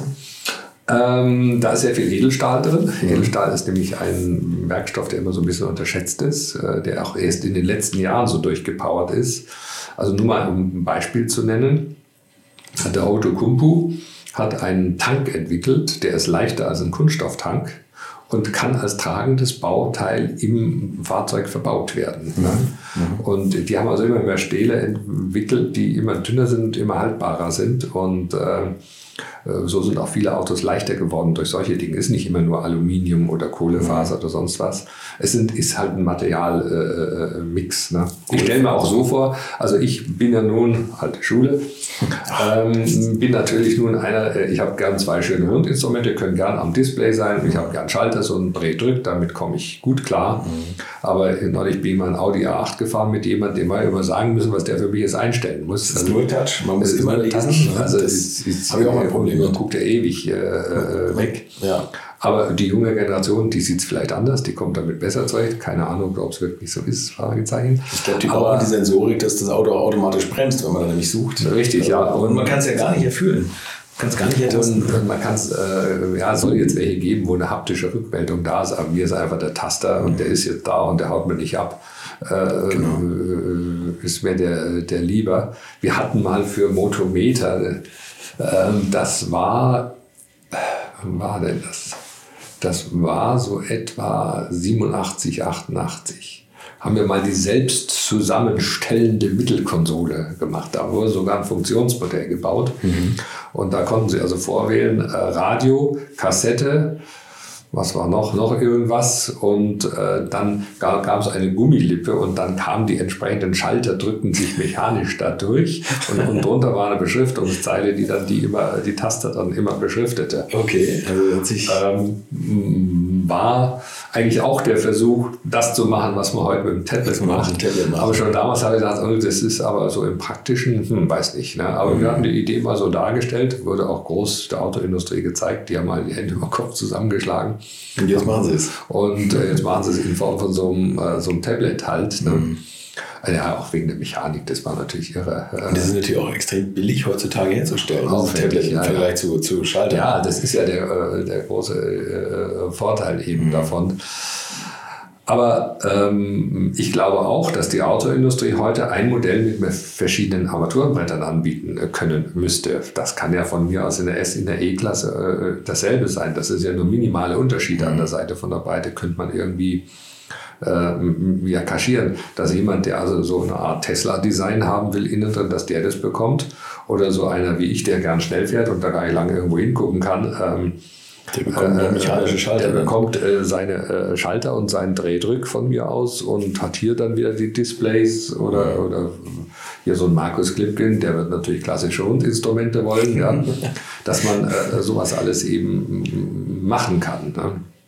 Was wir dann bei der Umweltoberklasse auch machen wollen, also wenn so ein Auto 30 Jahre lang lebt, dann muss es ja vom Design schon sehr, ähm, sehr anders sein. Mhm wenn man zum Beispiel den Citroën DS19, die Göttin, also so, mhm. das ist eins der wenigen Autos, die ich mir vorstellen könnte, die heute ein bisschen auf Vordermann gebracht. Ähm, das könnte man heute noch angucken. Es mhm, gibt so ein paar Würfe ja. äh, in der automobilen Geschichte, aber nur ganz wenige. Und ähm, ich weiß jetzt nicht, ob es mir gelingt, auch sowas äh, zu machen. Und darum haben, entwickeln wir jetzt mit Markiewicz gemeinsam, das ist ein Lackhersteller aus Hamburg, kennen Sie vielleicht. Mhm ähm, ein System, wie man ähm, diese Sicken, von denen wir früher sprachen, auflackieren kann. Ich möchte euch noch meinen Partner dieser Folge vorstellen und das ist die Firma Kali. Und die machen etwas, wovon ich lange geträumt habe, nämlich immer, wenn ich mal wieder große Rechnungen für kleine Arbeiten am Auto präsentiert bekommen habe. Ich erinnere mich da an meinen Wunsch, bei einem früheren Fahrzeug einige Programmierungen wie Blinkerbestätigung beim Abschließen und so weiter ändern zu lassen. Ich bin fast hinübergekippt bei den Preisvorstellungen des Händlers. Fehlercodes sind auch so eine Sache, wo man vielleicht gerne mal selbst draufschauen würde und nicht zuletzt werden über immer mehr Sensoren am Auto immer mehr Daten erfasst und dafür gefühlt immer weniger Infos an den Fahrer weitergegeben. Auch unfair. Oder habt ihr noch ein Ölthermometer oder das Manometer für Öldruck im Armaturenbrett? Ich nicht. Kali ist da der Problemlöser eurer Wahl. Damit habt ihr die komplette Transparenz über den Zustand eures Autos und holt euch die volle Kontrolle über euer teuer bezahltes Fahrzeug endlich wieder zurück. Als täglicher Begleiter liefert Kali euch die Fehlerdiagnose in Herstellerqualität, Auslesen und Löschen von Fehlercodes, Auslesen und Aufzeichnen von Motor-Live-Daten, sogar mit Referenzwerten zum besseren Verständnis, Freischalten von versteckten Funktionen, bei denen man auch manchmal staunt, was das eigene Auto eigentlich alles kann. Ihr benötigt nur einen Wagen mit OBD2-Stecker und die Funktionen von Kali variieren je nach Hersteller. Aber wenn man mal in die Liste schaut, dann findet ihr alle üblichen Verdächtigen wie natürlich BMW, Mercedes, Porsche, Toyota, Volvo, Land Rover, Opel, Peugeot, Skoda, VW, Mini und viele, viele Marken mehr. Alles lässt sich bequem über eine iPhone- oder Android-App steuern. Es gibt eine kostenlose Version, mit der ihr Basisfunktionen nutzen könnt und eine Lizenz speziell für eure Automarke oder bei Interesse auch für alle Automarken. Und wenn ihr jetzt 15% sparen wollt, dann nutzt den Gutscheincode Alte Schule in einem Wort geschrieben. Einfach Alte Schule bei der Bestellung im Gutscheinfeld eingeben oder klickt auf den Link in den Shownotes, damit der Code automatisch angewendet wird. Alle Infos zu den Marken, zu Funktionen und Preisen findet ihr im Netz unter www.mykali.de. Kali wird mit C geschrieben. Und wie gesagt, den Link zum Rabatt auch nochmal bei mir in den Shownotes. Das heißt, die sind gar nicht da, die sind nur virtuell dargestellt, aber jetzt nicht auf billig mit Folie, sondern richtig schön auflackiert. Die, die meinen, sie hätten eine Technik, womit das ginge, mhm. sodass sie ein Auto ganz individuell mit diesen Linien eben ausstatten können. Machen natürlich nicht sie selber, sondern da gibt es Designer, die dann eben Vorschläge machen, die müssen ja auch beschäftigt werden so wie die Autohäuser beschäftigt werden müssen, um das Ding zusammenzubauen. Die mhm. brauchen ja auch irgendwie mhm. Arbeit. Und ähm, da sagt natürlich jeder, ja, müssen wir uns mal in echt anschauen. Wir wollen jetzt, ich habe noch eine Karosse übrig von dem Sportfisch, da wollen wir das bei Markiewicz mal ausprobieren. Ich bin aber überzeugt davon, dass das geht. Ganz sicher. Denn genau dieselbe Diskussion ja. hatten wir beim, bei den Kombi-Instrumenten auch, wo alle sagten, naja, die Wertigkeit, die muss doch, ähm, die muss doch noch rüberkommen. Das schaffen sie doch nur mit echten Ringen. Und der Betrachter will doch da nicht auf einen, wenn Klein Fritzchen so auf der Seite reinguckt, der will doch da nicht äh, nur so eine so eine doofe Fläche äh, Schwarzes Loch sehen, äh, ja. sehen ne, und so weiter. Und wenn Sie heute schauen, die ganzen Display-Darstellungen. Alles flach äh, und alles dreidimensional. Foto ne? ja. realistisch ist ja. das fast. Und so bin ich überzeugt davon, dass das auch geht. Und so mhm. kann man dann so ein Auto auch modernisieren, die Linien anpassen, wenn sie vielleicht ein ganz anders aussehendes Frontend äh, dran haben. Von Anfang an Möglichkeiten mit auf den Weg gibt, wie man das auch stilistisch äh, äh, interessant halten. Also wie gesagt, man muss da Möglichkeiten bieten, wie man das Ding auch noch verändern kann. Man darf jetzt nicht sagen, und so bleibt es jetzt die ganze ja, Zeit, klar. weil das ist zum Scheitern verurteilt. Aber in 30 Jahren äh, ändert sich der Zeitgeschmack ja. einfach und äh, äh, so muss man die ganze Seitenwand eigentlich eher als eine Silhouette mhm. äh, sehen, die man zur Verfügung stellt, wo man dann was drauf machen kann. Mhm. Ne? Und, äh, aber man soll es ja erhalten. Aber es ist ja, das ist ja, das ist mega interessant. Und ich meine, Sie sind ja prädestiniert dafür nach den ganzen Studien, die Sie da immer gebaut haben und wo Sie ja weit in die Zukunft reingegriffen haben. Also viertüriges Coupé, höher gesetzter Golf. Also das, das ist für mich irgendwie, sind das alles Autos, die ja ungefähr 15 mhm. Jahre später dann auch wirklich gekommen sind. Ja, zehn Jahre zu früh ist halt auch unpünktlich. Ist, also auch, ist auch unpünktlich, ganz genau. Ja. Da darf man nicht ja. zu früh sein mit guten ja. Ideen. Aber ja. mir ist das neulich, und ich habe es in dem letzten Podcast gesagt, da habe ich durch Zufall ein, eine aktuelle S-Klasse als Mietwagen bekommen. Und ähm, klar ist das faszinierend, mhm. ne? so, aber da habe ich auch gedacht, mein lieber Mann, in 30 Jahren ist das auch teurer Elektroschrott. Weil ich glaube, ja. in 30 Jahren ist es nicht nur, dass irgendwas altert oder so, sondern dass das einfach nicht mehr funktionsfähig erhalten werden kann. Diese ganze Sensorik, dieses alles, was da drin ja, ja, also diese modulare die, die also klassische Autos machen, die werden äh, Motoren wird für die nicht das Problem sein oder Getriebe, für nee. die wird das Problem die sein die ganze Elektronik. Oder Aber ich glaube, da geht schon los, dass es jetzt Leute gibt. Also ich habe einen guten Freund, die Steuergeräte äh, nachbauen. Der kann, ne? Steuergeräte nachbauen. Ja, aber dann müssen sie auch die Autohersteller öffnen, weil der kann ja. Steuergeräte nachbauen aus den vielleicht 90ern oder sowas, mhm. wo BMW 850, weil das ja. auch ein Riesenproblem war. Aber jetzt ist es ja so, dass die Autohersteller alles absperren. Es gibt ja verschiedene Ebenen, wo man. Also ich glaube schon, dass die Autohersteller, die, äh, die sind ja unheimlich hinterher, ihr Heritage darzustellen. Früher mhm. war das ja, äh, als ich Kind war, äh, wenn man dann zwei Jahre alte Autos fuhr, das darf die aber keiner sehen hier drin. So, Gut. Ja. Wer als Sohn vom Finanzvorstand von BMW ja, aufwächst, der muss, das ist nach zwei Monaten das Auto alt. Und ähm, das hat sie, also bei uns im Dorf, da in Hersching, da gab es eine Frau, die fuhr einen 300 SL. Mhm. Äh, das, das den Roadster. Ne? Parkte dann ein zum Einkaufen, bum, bum. Und ähm, äh, die hatte nicht den Flair, dass sie ein ganz, das war 1908, und, nee, das war früher, das war 64, 65 so ungefähr. Okay. Und äh, man hatte dort nicht den Eindruck, dass die ein ganz tolles Auto fuhr, sondern die hatte so den Flair nach den neuen 230 SL, den kann sie sich wohl nicht leisten. Ne? So empfand man damals einen Mercedes 300 SL. Ne? Das muss man sich immer mal wieder vor Augen halten. Ne? Und äh, wie das äh, damals eben so äh, gewesen ist. Ne? Mhm. Und auch ein alter Engländer, das war ja, was ist das für ein Auto? Ne? Also äh, äh, man wollte da immer ganz moderne Fahrzeuge eben haben. Das hat sich natürlich jetzt auch sehr geändert. Und auch die Autofirmen haben auf alte Autos ja gar keinen Wert gelegt. Also die alte Autos hat BMW grundsätzlich verschrottet. Ein paar ganz wenige wurden von irgendwelchen Leuten beim BMW gerettet mhm. und kamen dann in eine Sammlung. Ne? Und ähm, das hat sich heute ja ganz stark geändert. Die Autohersteller wissen, dass ihr Heritage bei fast allen Marken ja in den 60er Jahren kreiert wurde. BMW, neue Klasse. Mhm. mhm. Audi, mein Vater ging dann zu Audi. Der hatte, ich musste immer so ein Audi 60 fahren. Ja, mein Gott, war das ein altes Auto. Audi ja. hat erst dann äh, später hm, mit, mit Pirch als Entwicklungschef dann wirklich mal den, den und, und Leiding und, äh, und äh, dem Professor Kraus, äh, dem Entwicklungsleiter, der so von Mercedes ja übrig geblieben ist. Mhm. Der war ja früher bei Mercedes, machte ja die äh, Formel 1 Rennwagen 54, 55 mhm. und äh, war aber charakterlich, glaube ich, ein relativ komplizierter Mensch. und Audi gehörte ja mal vier oder fünf Jahre lang Mercedes, wissen auch wenige. Mhm. Und den haben sie dann einfach da gelassen. Und der fing dann an, mit dem Lighting eben diesen Audi 100, den allerersten zu entwickeln, der dann eigentlich die Basis für den ganzen VW-Konzern war. Also ich wage zu behaupten, wenn die zwei nicht in der stillen Kammer den Audi 100 entwickelt hätten, mhm. aus dem ja später dann der Audi 80 wurde und dann auch der, aus dem wurde dann ja der Passat mit anderen äh, Frontscheinwerfern und äh, weil der VW Käfer war am Ende und dieser EA irgendwas, den sie da mit dem Heckmotor entwickeln, ist ja viel zu teuer gewesen. Ja. Also ich wage zu behaupten, wenn der Kraus und der Leiding nicht gemeinsam diesen Audi 100 entwickelt hätten, gäbe es heute den ganzen VW-Konzern nicht. Die wären einfach pleite gegangen. Ne? Weil VW, da war Käfer, da war nichts, oder der Nasenbär, der 412 oder was, da war nichts mehr zu machen. Die anderen Automarken haben alle aufgeholt. Ja.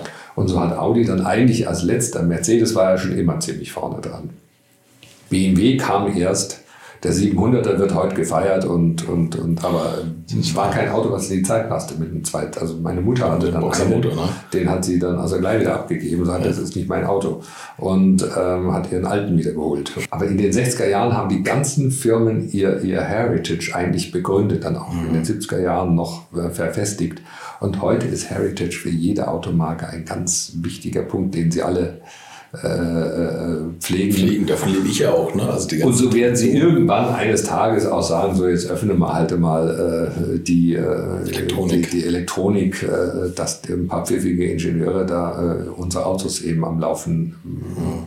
halten. Ich, also ich hoffe es inständig. Also auch tatsächlich, kann man jetzt verlachen, dass ich das sage, auch aus, aus Umweltgründen. Ne? Also mir, mir blutet das Herz, finde ich, wenn, wenn Autos nach acht Jahren ausrangiert werden, die ja eigentlich von der Basis gut sein können. Man weiß, man hat inzwischen Rost im Griff oder ja. kann es im Griff haben. Man, ja, die sind eigentlich so gut verarbeitet und, und man kann, könnte Autos eigentlich so langlebig bauen, aber man kann es natürlich sehr genau inzwischen berechnen, dass diese Obsoleszenz... Ich meine, die Autoindustrie hat ja wirklich ganz Großartiges geleistet. Ja. Also den V8, äh, den wir früher hatten, der brauchte auf 100 Kilometer über 30 Liter. Mhm. 33 Liter brauchte der. Fantastisch. Und äh, so ein Auto braucht jetzt, also das ist schon eine irre Ingenieurleistung ja. und ich, ja. äh, ich finde es ganz bedauerlich, dass der Diesel da so ja, äh, das muss selbst gemacht. Äh, das ist so ein tolles Konzept, mhm. ja. Und in, wenn in, in, in Stuttgart äh, Smog ist, dann müsste man sinnvollerweise die neuen Diesel rumfahren lassen, weil die reinigen ja die Luft. Ne? Eigentlich also, schon, ja. Ne? Und, äh, aber das kommt natürlich bei den äh, Leuten, die da auch dafür sein müssten, nun nicht so an. Ne? Mhm. Und ähm, mhm. Was auch passieren kann, das ist, dass man einfach, wenn es ganz doof läuft, in, in 20, 25 Jahren Verbrenner vielleicht sogar aus irgendwelchen Wahnsinnsmotiven äh, verbietet. Mhm. Und da gibt es jetzt ja auch schon Firmen, die also wirklich auch sehr gekonnt ähm, die Fahrzeuge ummussten, zum Beispiel auf Elektrobetrieb, die mhm. historischen. Das ist für viele in der hochhistorischen Welt heute ein Verbrechen sondersgleichen.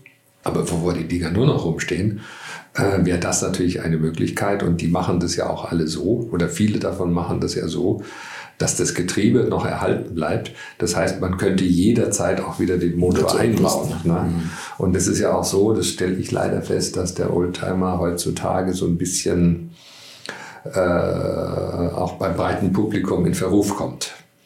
Also früher, wenn man Ausfahrten gemacht hat, toll und so weiter. Mhm. Heute mehrt sich das schon, dass Stinker, hau ab und so weiter, mhm. dass, dass sowas eben äh, äh, kommt. Und ähm, mein Gott, dann muss man jetzt auch sehen, da verbietet man einem Familienvater, der einen Euro 5 Diesel gekauft hat, sagt so, jetzt habe ich was für die Familie, jetzt habe ich was für die. Zukunft getan, damit kann ich zur Arbeit fahren, da können wir in Urlaub fahren.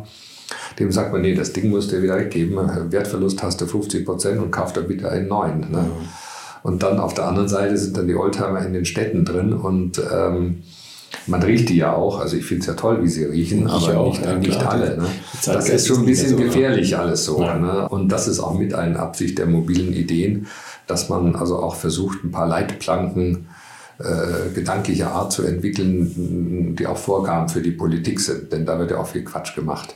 Also äh, die Frau Merkel, ich bin ja damals, die, die ich ja für eine sehr, sehr gute Bundeskanzlerin halte, aber als die sagte, wir haben dann und dann eine Million Elektroautos, äh, kann man mit Grundrechnungsart multiplizieren in dem Fall äh, rauskriegen, dass es nie der Fall sein wird. Mhm. Ne? Und ähm, so sollen die mobilen Ideen auch Konzepte entwickeln, wo auch äh, die Lobby frei sind und äh, dass man vielleicht auch mal der Politik so ein bisschen Hilfestellung da geben die sie kann, nötig hat. dass man einfach Leute sammelt, die äh, topfit sind. Ja. Äh, ich meine, es gibt ja viele 60 bis 70-Jährige, die sind sowas von topfit. Ja. Äh, geistig und wissen genau, was entwickelt werden muss. Und dann noch ein paar Junge dazu, vielleicht auch Studenten, sind bei uns bei den mobilen Ideen, sind auch Studenten dabei. Mhm also die Absicht der mobilen Ideen ist die, dass man, äh, das Arbeitsleben hat ja so eine Spanne von, naja, man ist ein guter Ingenieur fertig mit 28, 29 und geht dann mit 60 in Rente. Das ist so ein äh, Ding. Und das wollen wir erweitern. Wir wollen die davor, die Studierenden dabei haben, also so ab 18 und dann rauf bis 70, 75, äh, dass man einfach diejenigen, die da was beitragen zum Auto, die Schere weiter aufmachen. Das, das ist so ein Zentralmotiv der äh, der mobilen äh, Ideen. Ne? Mhm. Aber mei, das ist halt ein altes Problem. Ich weiß alles, nur keiner hört auf mich. das, äh, aber habe ich gelernt, mit umzugehen. Ja, ja. aber das ist, ja. das, was Sie sagen, diese, diese, das Problem ist, ähm, sind diese ganzen Lobbyverbände und, mhm. und äh, die stehen halt auch bei den, bei den Politikern Schlange und man weiß eigentlich, finde ich, immer gar nicht so richtig, was stimmt denn jetzt eigentlich? Wie mhm. sauber ist ein Elektroauto heutzutage? Ja. Wie viel von einer Batterie wird recycelt? Ich mache ja auch oft was mit dem, mit dem äh, Professor Fritz Indra. Ja. Ein großer Verfechter des Verbrennungsmotors. Und ja. natürlich also ich selten ernte ich wirklich Shitstorms und so würde ich es jetzt auch noch nie nennen, aber da kriege ich wirklich Hassmails auf, auf meine YouTube-Filme mit mhm. ihm ähm, weil ich jetzt auch nicht so der große Freund vom Elektroauto bin, aber ich bin jetzt selber kein Wissenschaftler und ich glaube kaum einer, der irgendwas kommentiert, ist Wissenschaftler. Ähm, und, und dann sagen die einen, ja, so und so viel CO2 geht da raus. Also null CO2, glaube ich, ist es gar nicht. Das, das wissen wir alle, so wie es mhm. momentan eingepreist wird. Wie viel von der Batterie wird denn recycelt? Oder muss man sie überhaupt nach acht Jahren recyceln? Und was mhm. kostet dann eine Ersatzbatterie? Das sind so viele ungeklärte Fragen und ich bilde mir ja immer ein, also, also Fakt ist ja, dass eine Batterie, wenn man sie austauscht, kostet ungefähr 50 Prozent vom Wagenwert. Mhm. Oder 40 Prozent vielleicht. Oder das ist mal eine Zahl, die mir so in die Hand gegeben wurde. Und da bilde ich mir ein, dass der Familienvater, der sagt, oh Mensch, jetzt muss ich mal ein Auto, wie viel Geld habe ich? Ich kaufe mir ein gebrauchtes E-Auto. Wenn dann morgen der komplette Motor, Getriebe und Antriebsstrang und, und Fahrwerk der ausgetauscht wird. Der Verkaufswert vom Elektroauto ist null. Aber damit ist es Schrott. Damit ist es wahnsinnig wenig sein. Ja, ja, Und damit, aber damit ist es ja Müll. Und das, das ist ja das bei vielen Berechnungen dass sie sagen, wenn ich nach fünf Jahren mir ein neues Auto hole, das ist so mhm. etwa so mein Duktus. Genau. Das, äh, dann rechnet man ja mit, dass sagen wir mal, ja, bei mir sind extrem viele Kilometer dann drauf, mhm. aber dass so ein Viertel oder ein Drittel äh, äh, da noch äh, überbleibt, was genau. ich dann in den nächsten wieder hineinstecken ja. kann. Also normal der Durchschnittsbürger rechnet vielleicht nach drei Jahren, dass er so in etwa die Hälfte wenigstens genau. noch hat. Ja. Und äh, das wird ja auch vollkommen neu sich zurecht. Und dann ist nämlich die, dieses Gefühl. die staatliche Unterstützung, die man jetzt kriegt, für Die ist Einkauf Sachen, für- ist, genau. ist, der, ist der Wertverlust, der nachher, der nachher Ja. fehlt. Ne? Und Ja. das kriegt aber dann nur der Erstkäufer, der Zweitkäufer steht dann da und muss seinen, seinen Akku irgendwann austauschen. Aber ich weiß, dass für diesen Satz werde ich jetzt auch schon wieder 10.000 Mails bekommen, was ich doch für ein Depp bin, weil ich von nichts eine Ahnung habe und dass man Akkus danach unten im Keller im Haus betreiben kann Ja. und dann als Solarpanel Zwischenspeicher nutzen kann. Oder was mir ein Bekannter sagte, äh, äh, der, der in, in München arbeitet, ja, da wo er jetzt sein Firmengebäude hat, haben die halt unten Parkplätze in der Tiefgarage. Elektroautos dürfen da nicht mehr rein. Du dürfen nicht mehr rein. Die dürfen nicht mehr in die Tiefgarage rein. Das ist da verboten. Aus Angst vor Feuer. Aus Angst vor Wie damals Feuer. die Gasautos. Ja, ne, also das ist natürlich auch etwas, ne, was ein bisschen schwierig ist ja, für das Elektroauto. Motorsport ist ja auch noch, vielleicht abschließend, Motorsport ist auch noch ein Thema, wo, ich, äh, wo wir von den mobilen Ideen äh, Konzepte entwickeln wollen. Also äh, da ist ja diese alte FIA-Klassifizierung, Gruppe 1, 2, 3, 4, 5, 6, 7, die ist eigentlich äh, top in Ordnung. Die war früher, die gab es in den 60er Jahren schon, ist ja irgendwie mal leicht modifiziert worden, aber im Prinzip ist die in Ordnung. Nur man muss irgendwie auch gucken, dass man den Einstieg in den Motorsport billiger gestaltet.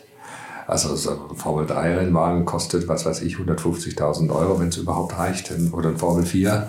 Also das, sowas muss gehen für, äh, äh, ja, wie früher in England. 80.000, 60.000. Ne? Nee, 20.000. Also das, das geht. Das Ist geht. heute Kartsport, allerdings Äh, zahlen die das auch geht, wieder 300.000. ja, ne?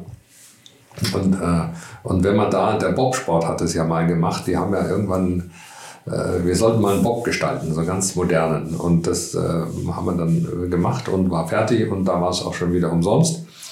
Weil äh, dann hat die, die Bob-Vereinigung ganz klare Regeln aufgestellt, dass also ein Bob nach wie vor mit Seilen gesteuert werden muss, dass es Kufen haben muss und, und, und. Hat also alle Innovationen da brutal rausgenommen und seitdem ging der Bobsport durch die Decke, weil es zählte die Leistung, was einer schieben konnte, wie gut einer fahren konnte. Das ist interessant, ja. Und nicht wie viele äh, technische. Features. Also wenn ich halt Formel 1, ich gucke es mir natürlich immer an.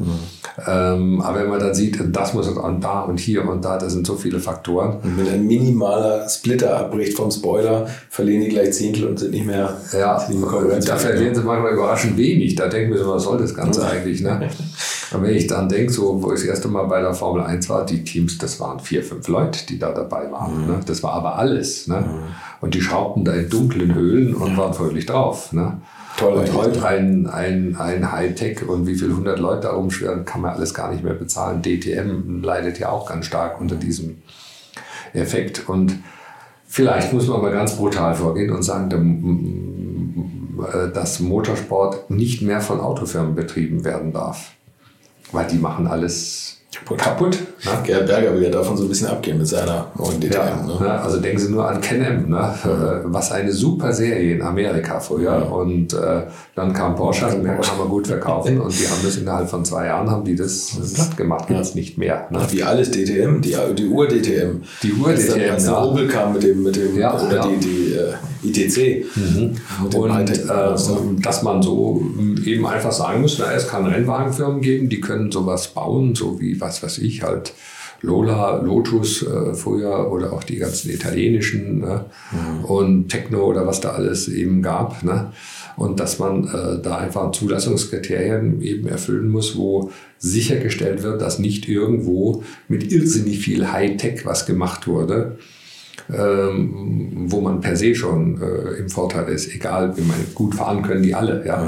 Aber es können halt einige immer ein bisschen besser fahren, sodass man das Fahren als solches wieder mehr in den äh, Vordergrund rückt, dass man mit einem Reifensatz kann man eigentlich ein Jahr durchfahren. Ne? Äh, das, das, das müssen nicht jedes Rennen gewechselt werden und Man weggeschmissen muss halt werden. haushalten lernen. Ne? Ähm, Damit das, er, er, muss halt, er mu- muss haushalten und äh, die Autos wiegen ja kaum was, äh, wenn sie leicht sind. Und wir wissen ja selber von unseren Straßenautos, wie lange die Reifen halten. Warum nicht in der Einstiegsklasse solche Basics, die Formula E macht es ja so ein bisschen, ähm, warum nicht solche Basics mal äh, äh, mit hineinbringen, sodass sich jeder äh, Motorsport auch leisten könnte. Denn so ist es nur, wenn jemand einen Sponsor, einen äh, reiche Familie im Hintergrund hat, kannst du ja Motorsport heute das machen. ist heutzutage das Problem. Ne? Und das muss man mal ganz brutal wuff, runterschrauben. Ne? Formel 1 kann man so lassen, ein bisschen kompliziert in der Technik, okay, aber das ist der Umwelt ja auch oder dem Umweltgedanken ja geschuldet. Mhm. Aber die ganzen Klassen drunter, Formel 2 kann man auch so lassen. Gott sei Dank heißt er jetzt wieder Formel 2. Und äh, dass da mal ein Systemgedanke eben reinkommt. Formel 3 deutlich weniger und Formel 4 ähm, darf nicht mehr als 20.000, 30.000 Euro kosten. So ja, wie die Formel V früher. Ne? So wie die Formel V früher, genau. Ja, ja. sahen optisch ja fürchterlich aus. Und, äh, ja, muss tierisch lustig gewesen sein. Aber, ne? da war so was los. Ja, ja da war was los. Jeder große Fahrer ist tausend wachsen. Ja. Mhm. Und vielleicht nach den Klassen, was ich auch immer so raushöre, ähm, dass man mit sehr wenig Abstimmungsmöglichkeiten extrem viel erreichen kann. Und man lernt halt diese ganzen Basics. Ein bisschen Luftdruck hinten mehr, ein bisschen, wie gesagt, Spursturz, Federhärten. Alte Schule, Dämpfer, wie man es in den 60er, 70er genau, Jahren machte, genau. da konnte man genau das verstellen. Und nicht ja. stundenlang Aero, wo man zwei Ingenieure braucht, die da ja. alles durchkalkulieren, sondern man muss halt, der Fahrer muss das erspüren und, und, ja, und die Basics lernen. Und der Zuschauer hat was davon, weil er sieht, wenn, wenn der Fahrer komplett daneben liegt, Du musst es, muss es nachher mit Fahrrad Und es muss auch gar nicht alles immer so irre schnell sein. Ne? Mhm. Äh, Motor sehe ich auch bei den historischen Veranstaltungen. Das kann auf engeren Kursen gefahren werden, wo, die, wo das Tempo nicht so hoch ist. Und Flugplatzkurse, ja. Aber die Dung, die Dung ist auch eine Herausforderung. Und, ähm, aber das, das kann ja sehr eng. Es gibt ja so einige Kurse, die auch relativ äh, eng sind. Mhm. Da kann man Formel 4 will heißen großes Go-Kart. Äh, äh, wunderbar äh, könnte man das fahren. Und dann könnte man auch sagen, ja, du musst so ein, so ein Gestell unten haben, das und das ist, ist gegeben, das musst du kaufen. Und du kannst aber oben deine eigene Karosse drüber machen die darf, dann darf das Auto natürlich so, nicht so schnell sein, nicht, dass es aerodynamisch gefährlich wird, mhm. aber dass man so eine Art Identifikation hat, dass man auch ein bunteres Bild mhm. hat, dass sie nicht alle gleich aussehen. Wenn solche hergehen, machen die Formelrennwagen, lackieren sie alle grau. Äh, äh, man findet ja keinen Unterschied, das ist halt nur noch die Lackierung. Kann sie, ne? kann sie keine absetzen. Ne? Kann sie keine absetzen. Weiß nicht, die Zukunft wird es zeigen. Ja. Wir müssen aber noch über eine Sache tatsächlich reden. Das ist ja das Tolle, sie bauen nicht nur diese ganzen Prototypen, sondern sie sorgen auch dafür, dass die noch gegeneinander fahren. Also gegeneinander ist nicht, sondern miteinander. Miteinander, ja, genau. Proto-Champ Series. Ja. Also ich habe diese hm, komischen Kisten da auch gebaut und dann standen sie halt rum. Und mhm. dann haben wir gedacht, ja, wie machen wir das denn? Und man hat ja auch so Freunde und so weiter. Und ähm, dann haben sie, wisst ihr was, jetzt gründen wir die Proto-Champ Series. Das war 2007. Mhm. Und äh, treffen uns vier, fünf Mal im Jahr auf irgendwelchen Strecken. Wir waren also tolle Strecken, interessante Strecken, kleine Strecken, also Flugplatz Öna zum Beispiel südlich von Berlin ist eigentlich ein Viereck. Wir waren aber auch in Zandvoort, mhm. wir waren in Großdöllen, tolle Strecke. Und ähm, so sind wir, wir waren in Anklam, das ist wieder Flugplatzstrecke, äh, in Küritz wir gewesen. Und äh, die Idee davon ist die, äh, dass alle miteinander eben fahren können. Und äh, da ist also dabei vom Fiat 500 äh, Abarth, äh, dann mein, meine komischen Autos und äh, äh, bis auf zum 9 Liter Can-Am fährt da alles äh, mit. Natürlich, wenn wir im Pferdsfeld sind, ist eine sehr schnelle Strecke, da ist natürlich das Gewicht mehr bei den Prototypen und putlos hier um die Ecke. Äh, ein Truppenübungsplatz, wo wir eine 16 Kilometer lange Strecke haben. Okay. Ähm, da sind es natürlich eher Autos, so, die mehr Straßencharakter haben die habe ich auch leistungsmäßig so ein bisschen begrenzt, weil da ist halt Straße, ein Stein und ein Baum. Mhm. Und ähm, also von der Sicherheit her muss man da schon sagen, es ist, hat Landstraßencharakter, äh, hin und wieder geschmückt mit einem Schlagloch. Und ähm, also äh, äh so ist die Proto-Champ Series eigentlich entstanden und das ist ein Haufen äh, gute Freunde. Es war für mich persönlich immer ganz äh, nett, weil da sind sehr viele historische Fahrzeuge dabei. Und ähm, dass man einerseits da das Alte hat und beruflich mussten wir immer ganz in die Neuzeit denken. Das war so eine, immer eine, oder ist immer so eine ganz gute Balance. Ne? Mhm. Und das Entscheidende ist aber, dass da sehr viele Freundschaften eben entstanden sind. Jeder kennt jeden und das ist der beste Garant, dass der eine dem anderen nicht ins Auto fährt. Das stimmt, ja. Und ähm, schön, wir sind auch manchmal, ich mache das geht ja auf Einladung. Und äh, aber nicht deshalb, dass man eben irgendwie äh, da komisch elitär ist, sondern man hat manchmal Leute, die sind total nett und da siehst du die im Auto und die haben äh, drei Messer zwischen den Zähnen. Und äh, damit wird es dann auch sehr gefährlich, vor allem wenn unterschiedlichste Autos äh, da sind. Ne?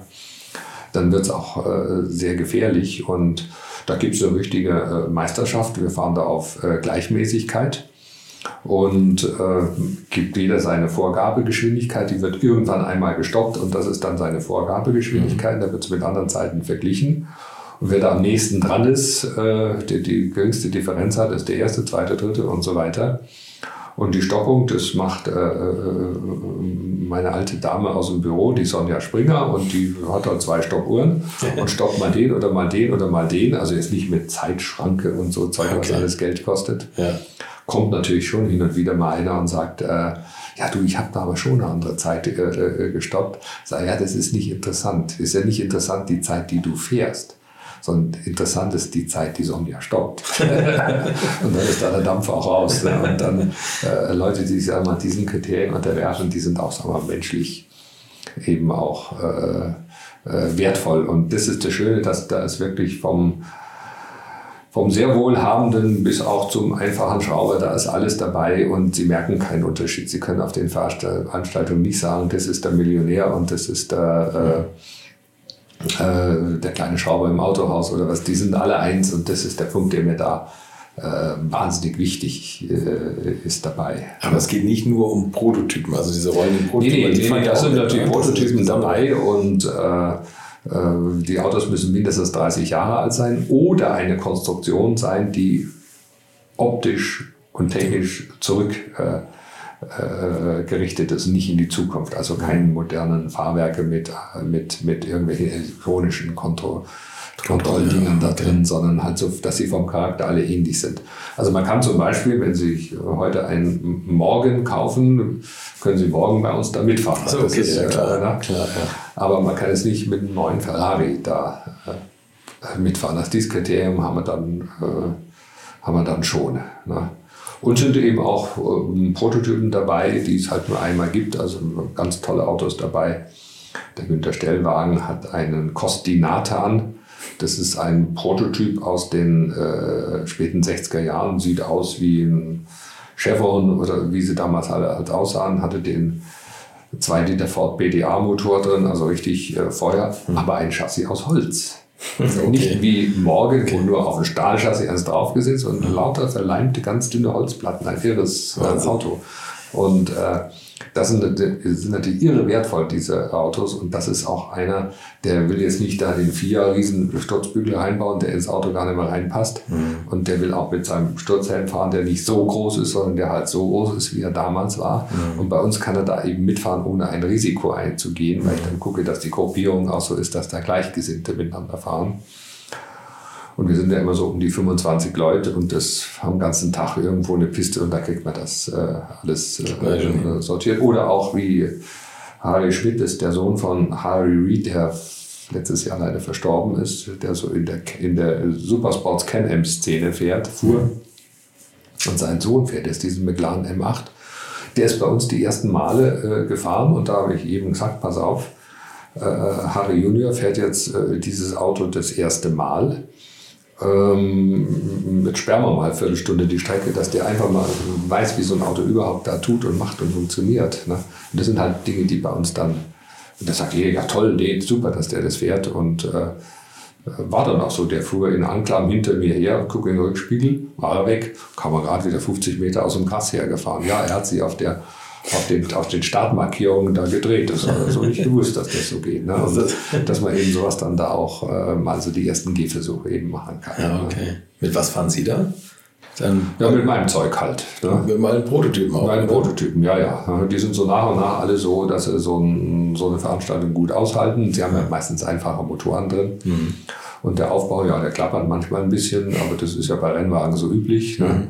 Ich, zwei sind ja hier, kann ich Ihnen auch noch zeigen. Und ähm, dafür waren sie eigentlich, war die Serie eigentlich mal von mir aus gedacht, dass ich meine eigenen Autos auch mal irgendwo fahren kann, weil viele mhm. haben ja keine, also nur eine oder zwei, die eine Straßenzulassung haben, der Rest geht das ja gar nicht. Mhm. Und ähm, äh, ja, äh, so hat sich das für mich zumindest schon gelohnt, dass es die Proto Champ Series gibt. Auf jeden Fall. Kaputt fahren darf man daran nichts, davon gehe ich aus. Das ja, da muss man halt reparieren. Man muss Einzelteile. Ja, das kommt schon mal vor, aber da muss man halt was reparieren. Ja. Das, Schrauben Sie selber? Ähm, bisschen. Also Okay. so, so die, die Reparaturen an der Außenhaut, da kann ich mitmachen. Mhm. Von äh, Fahrwerk, Motor und so ist es gut, wenn ich die Hände äh, davon lasse.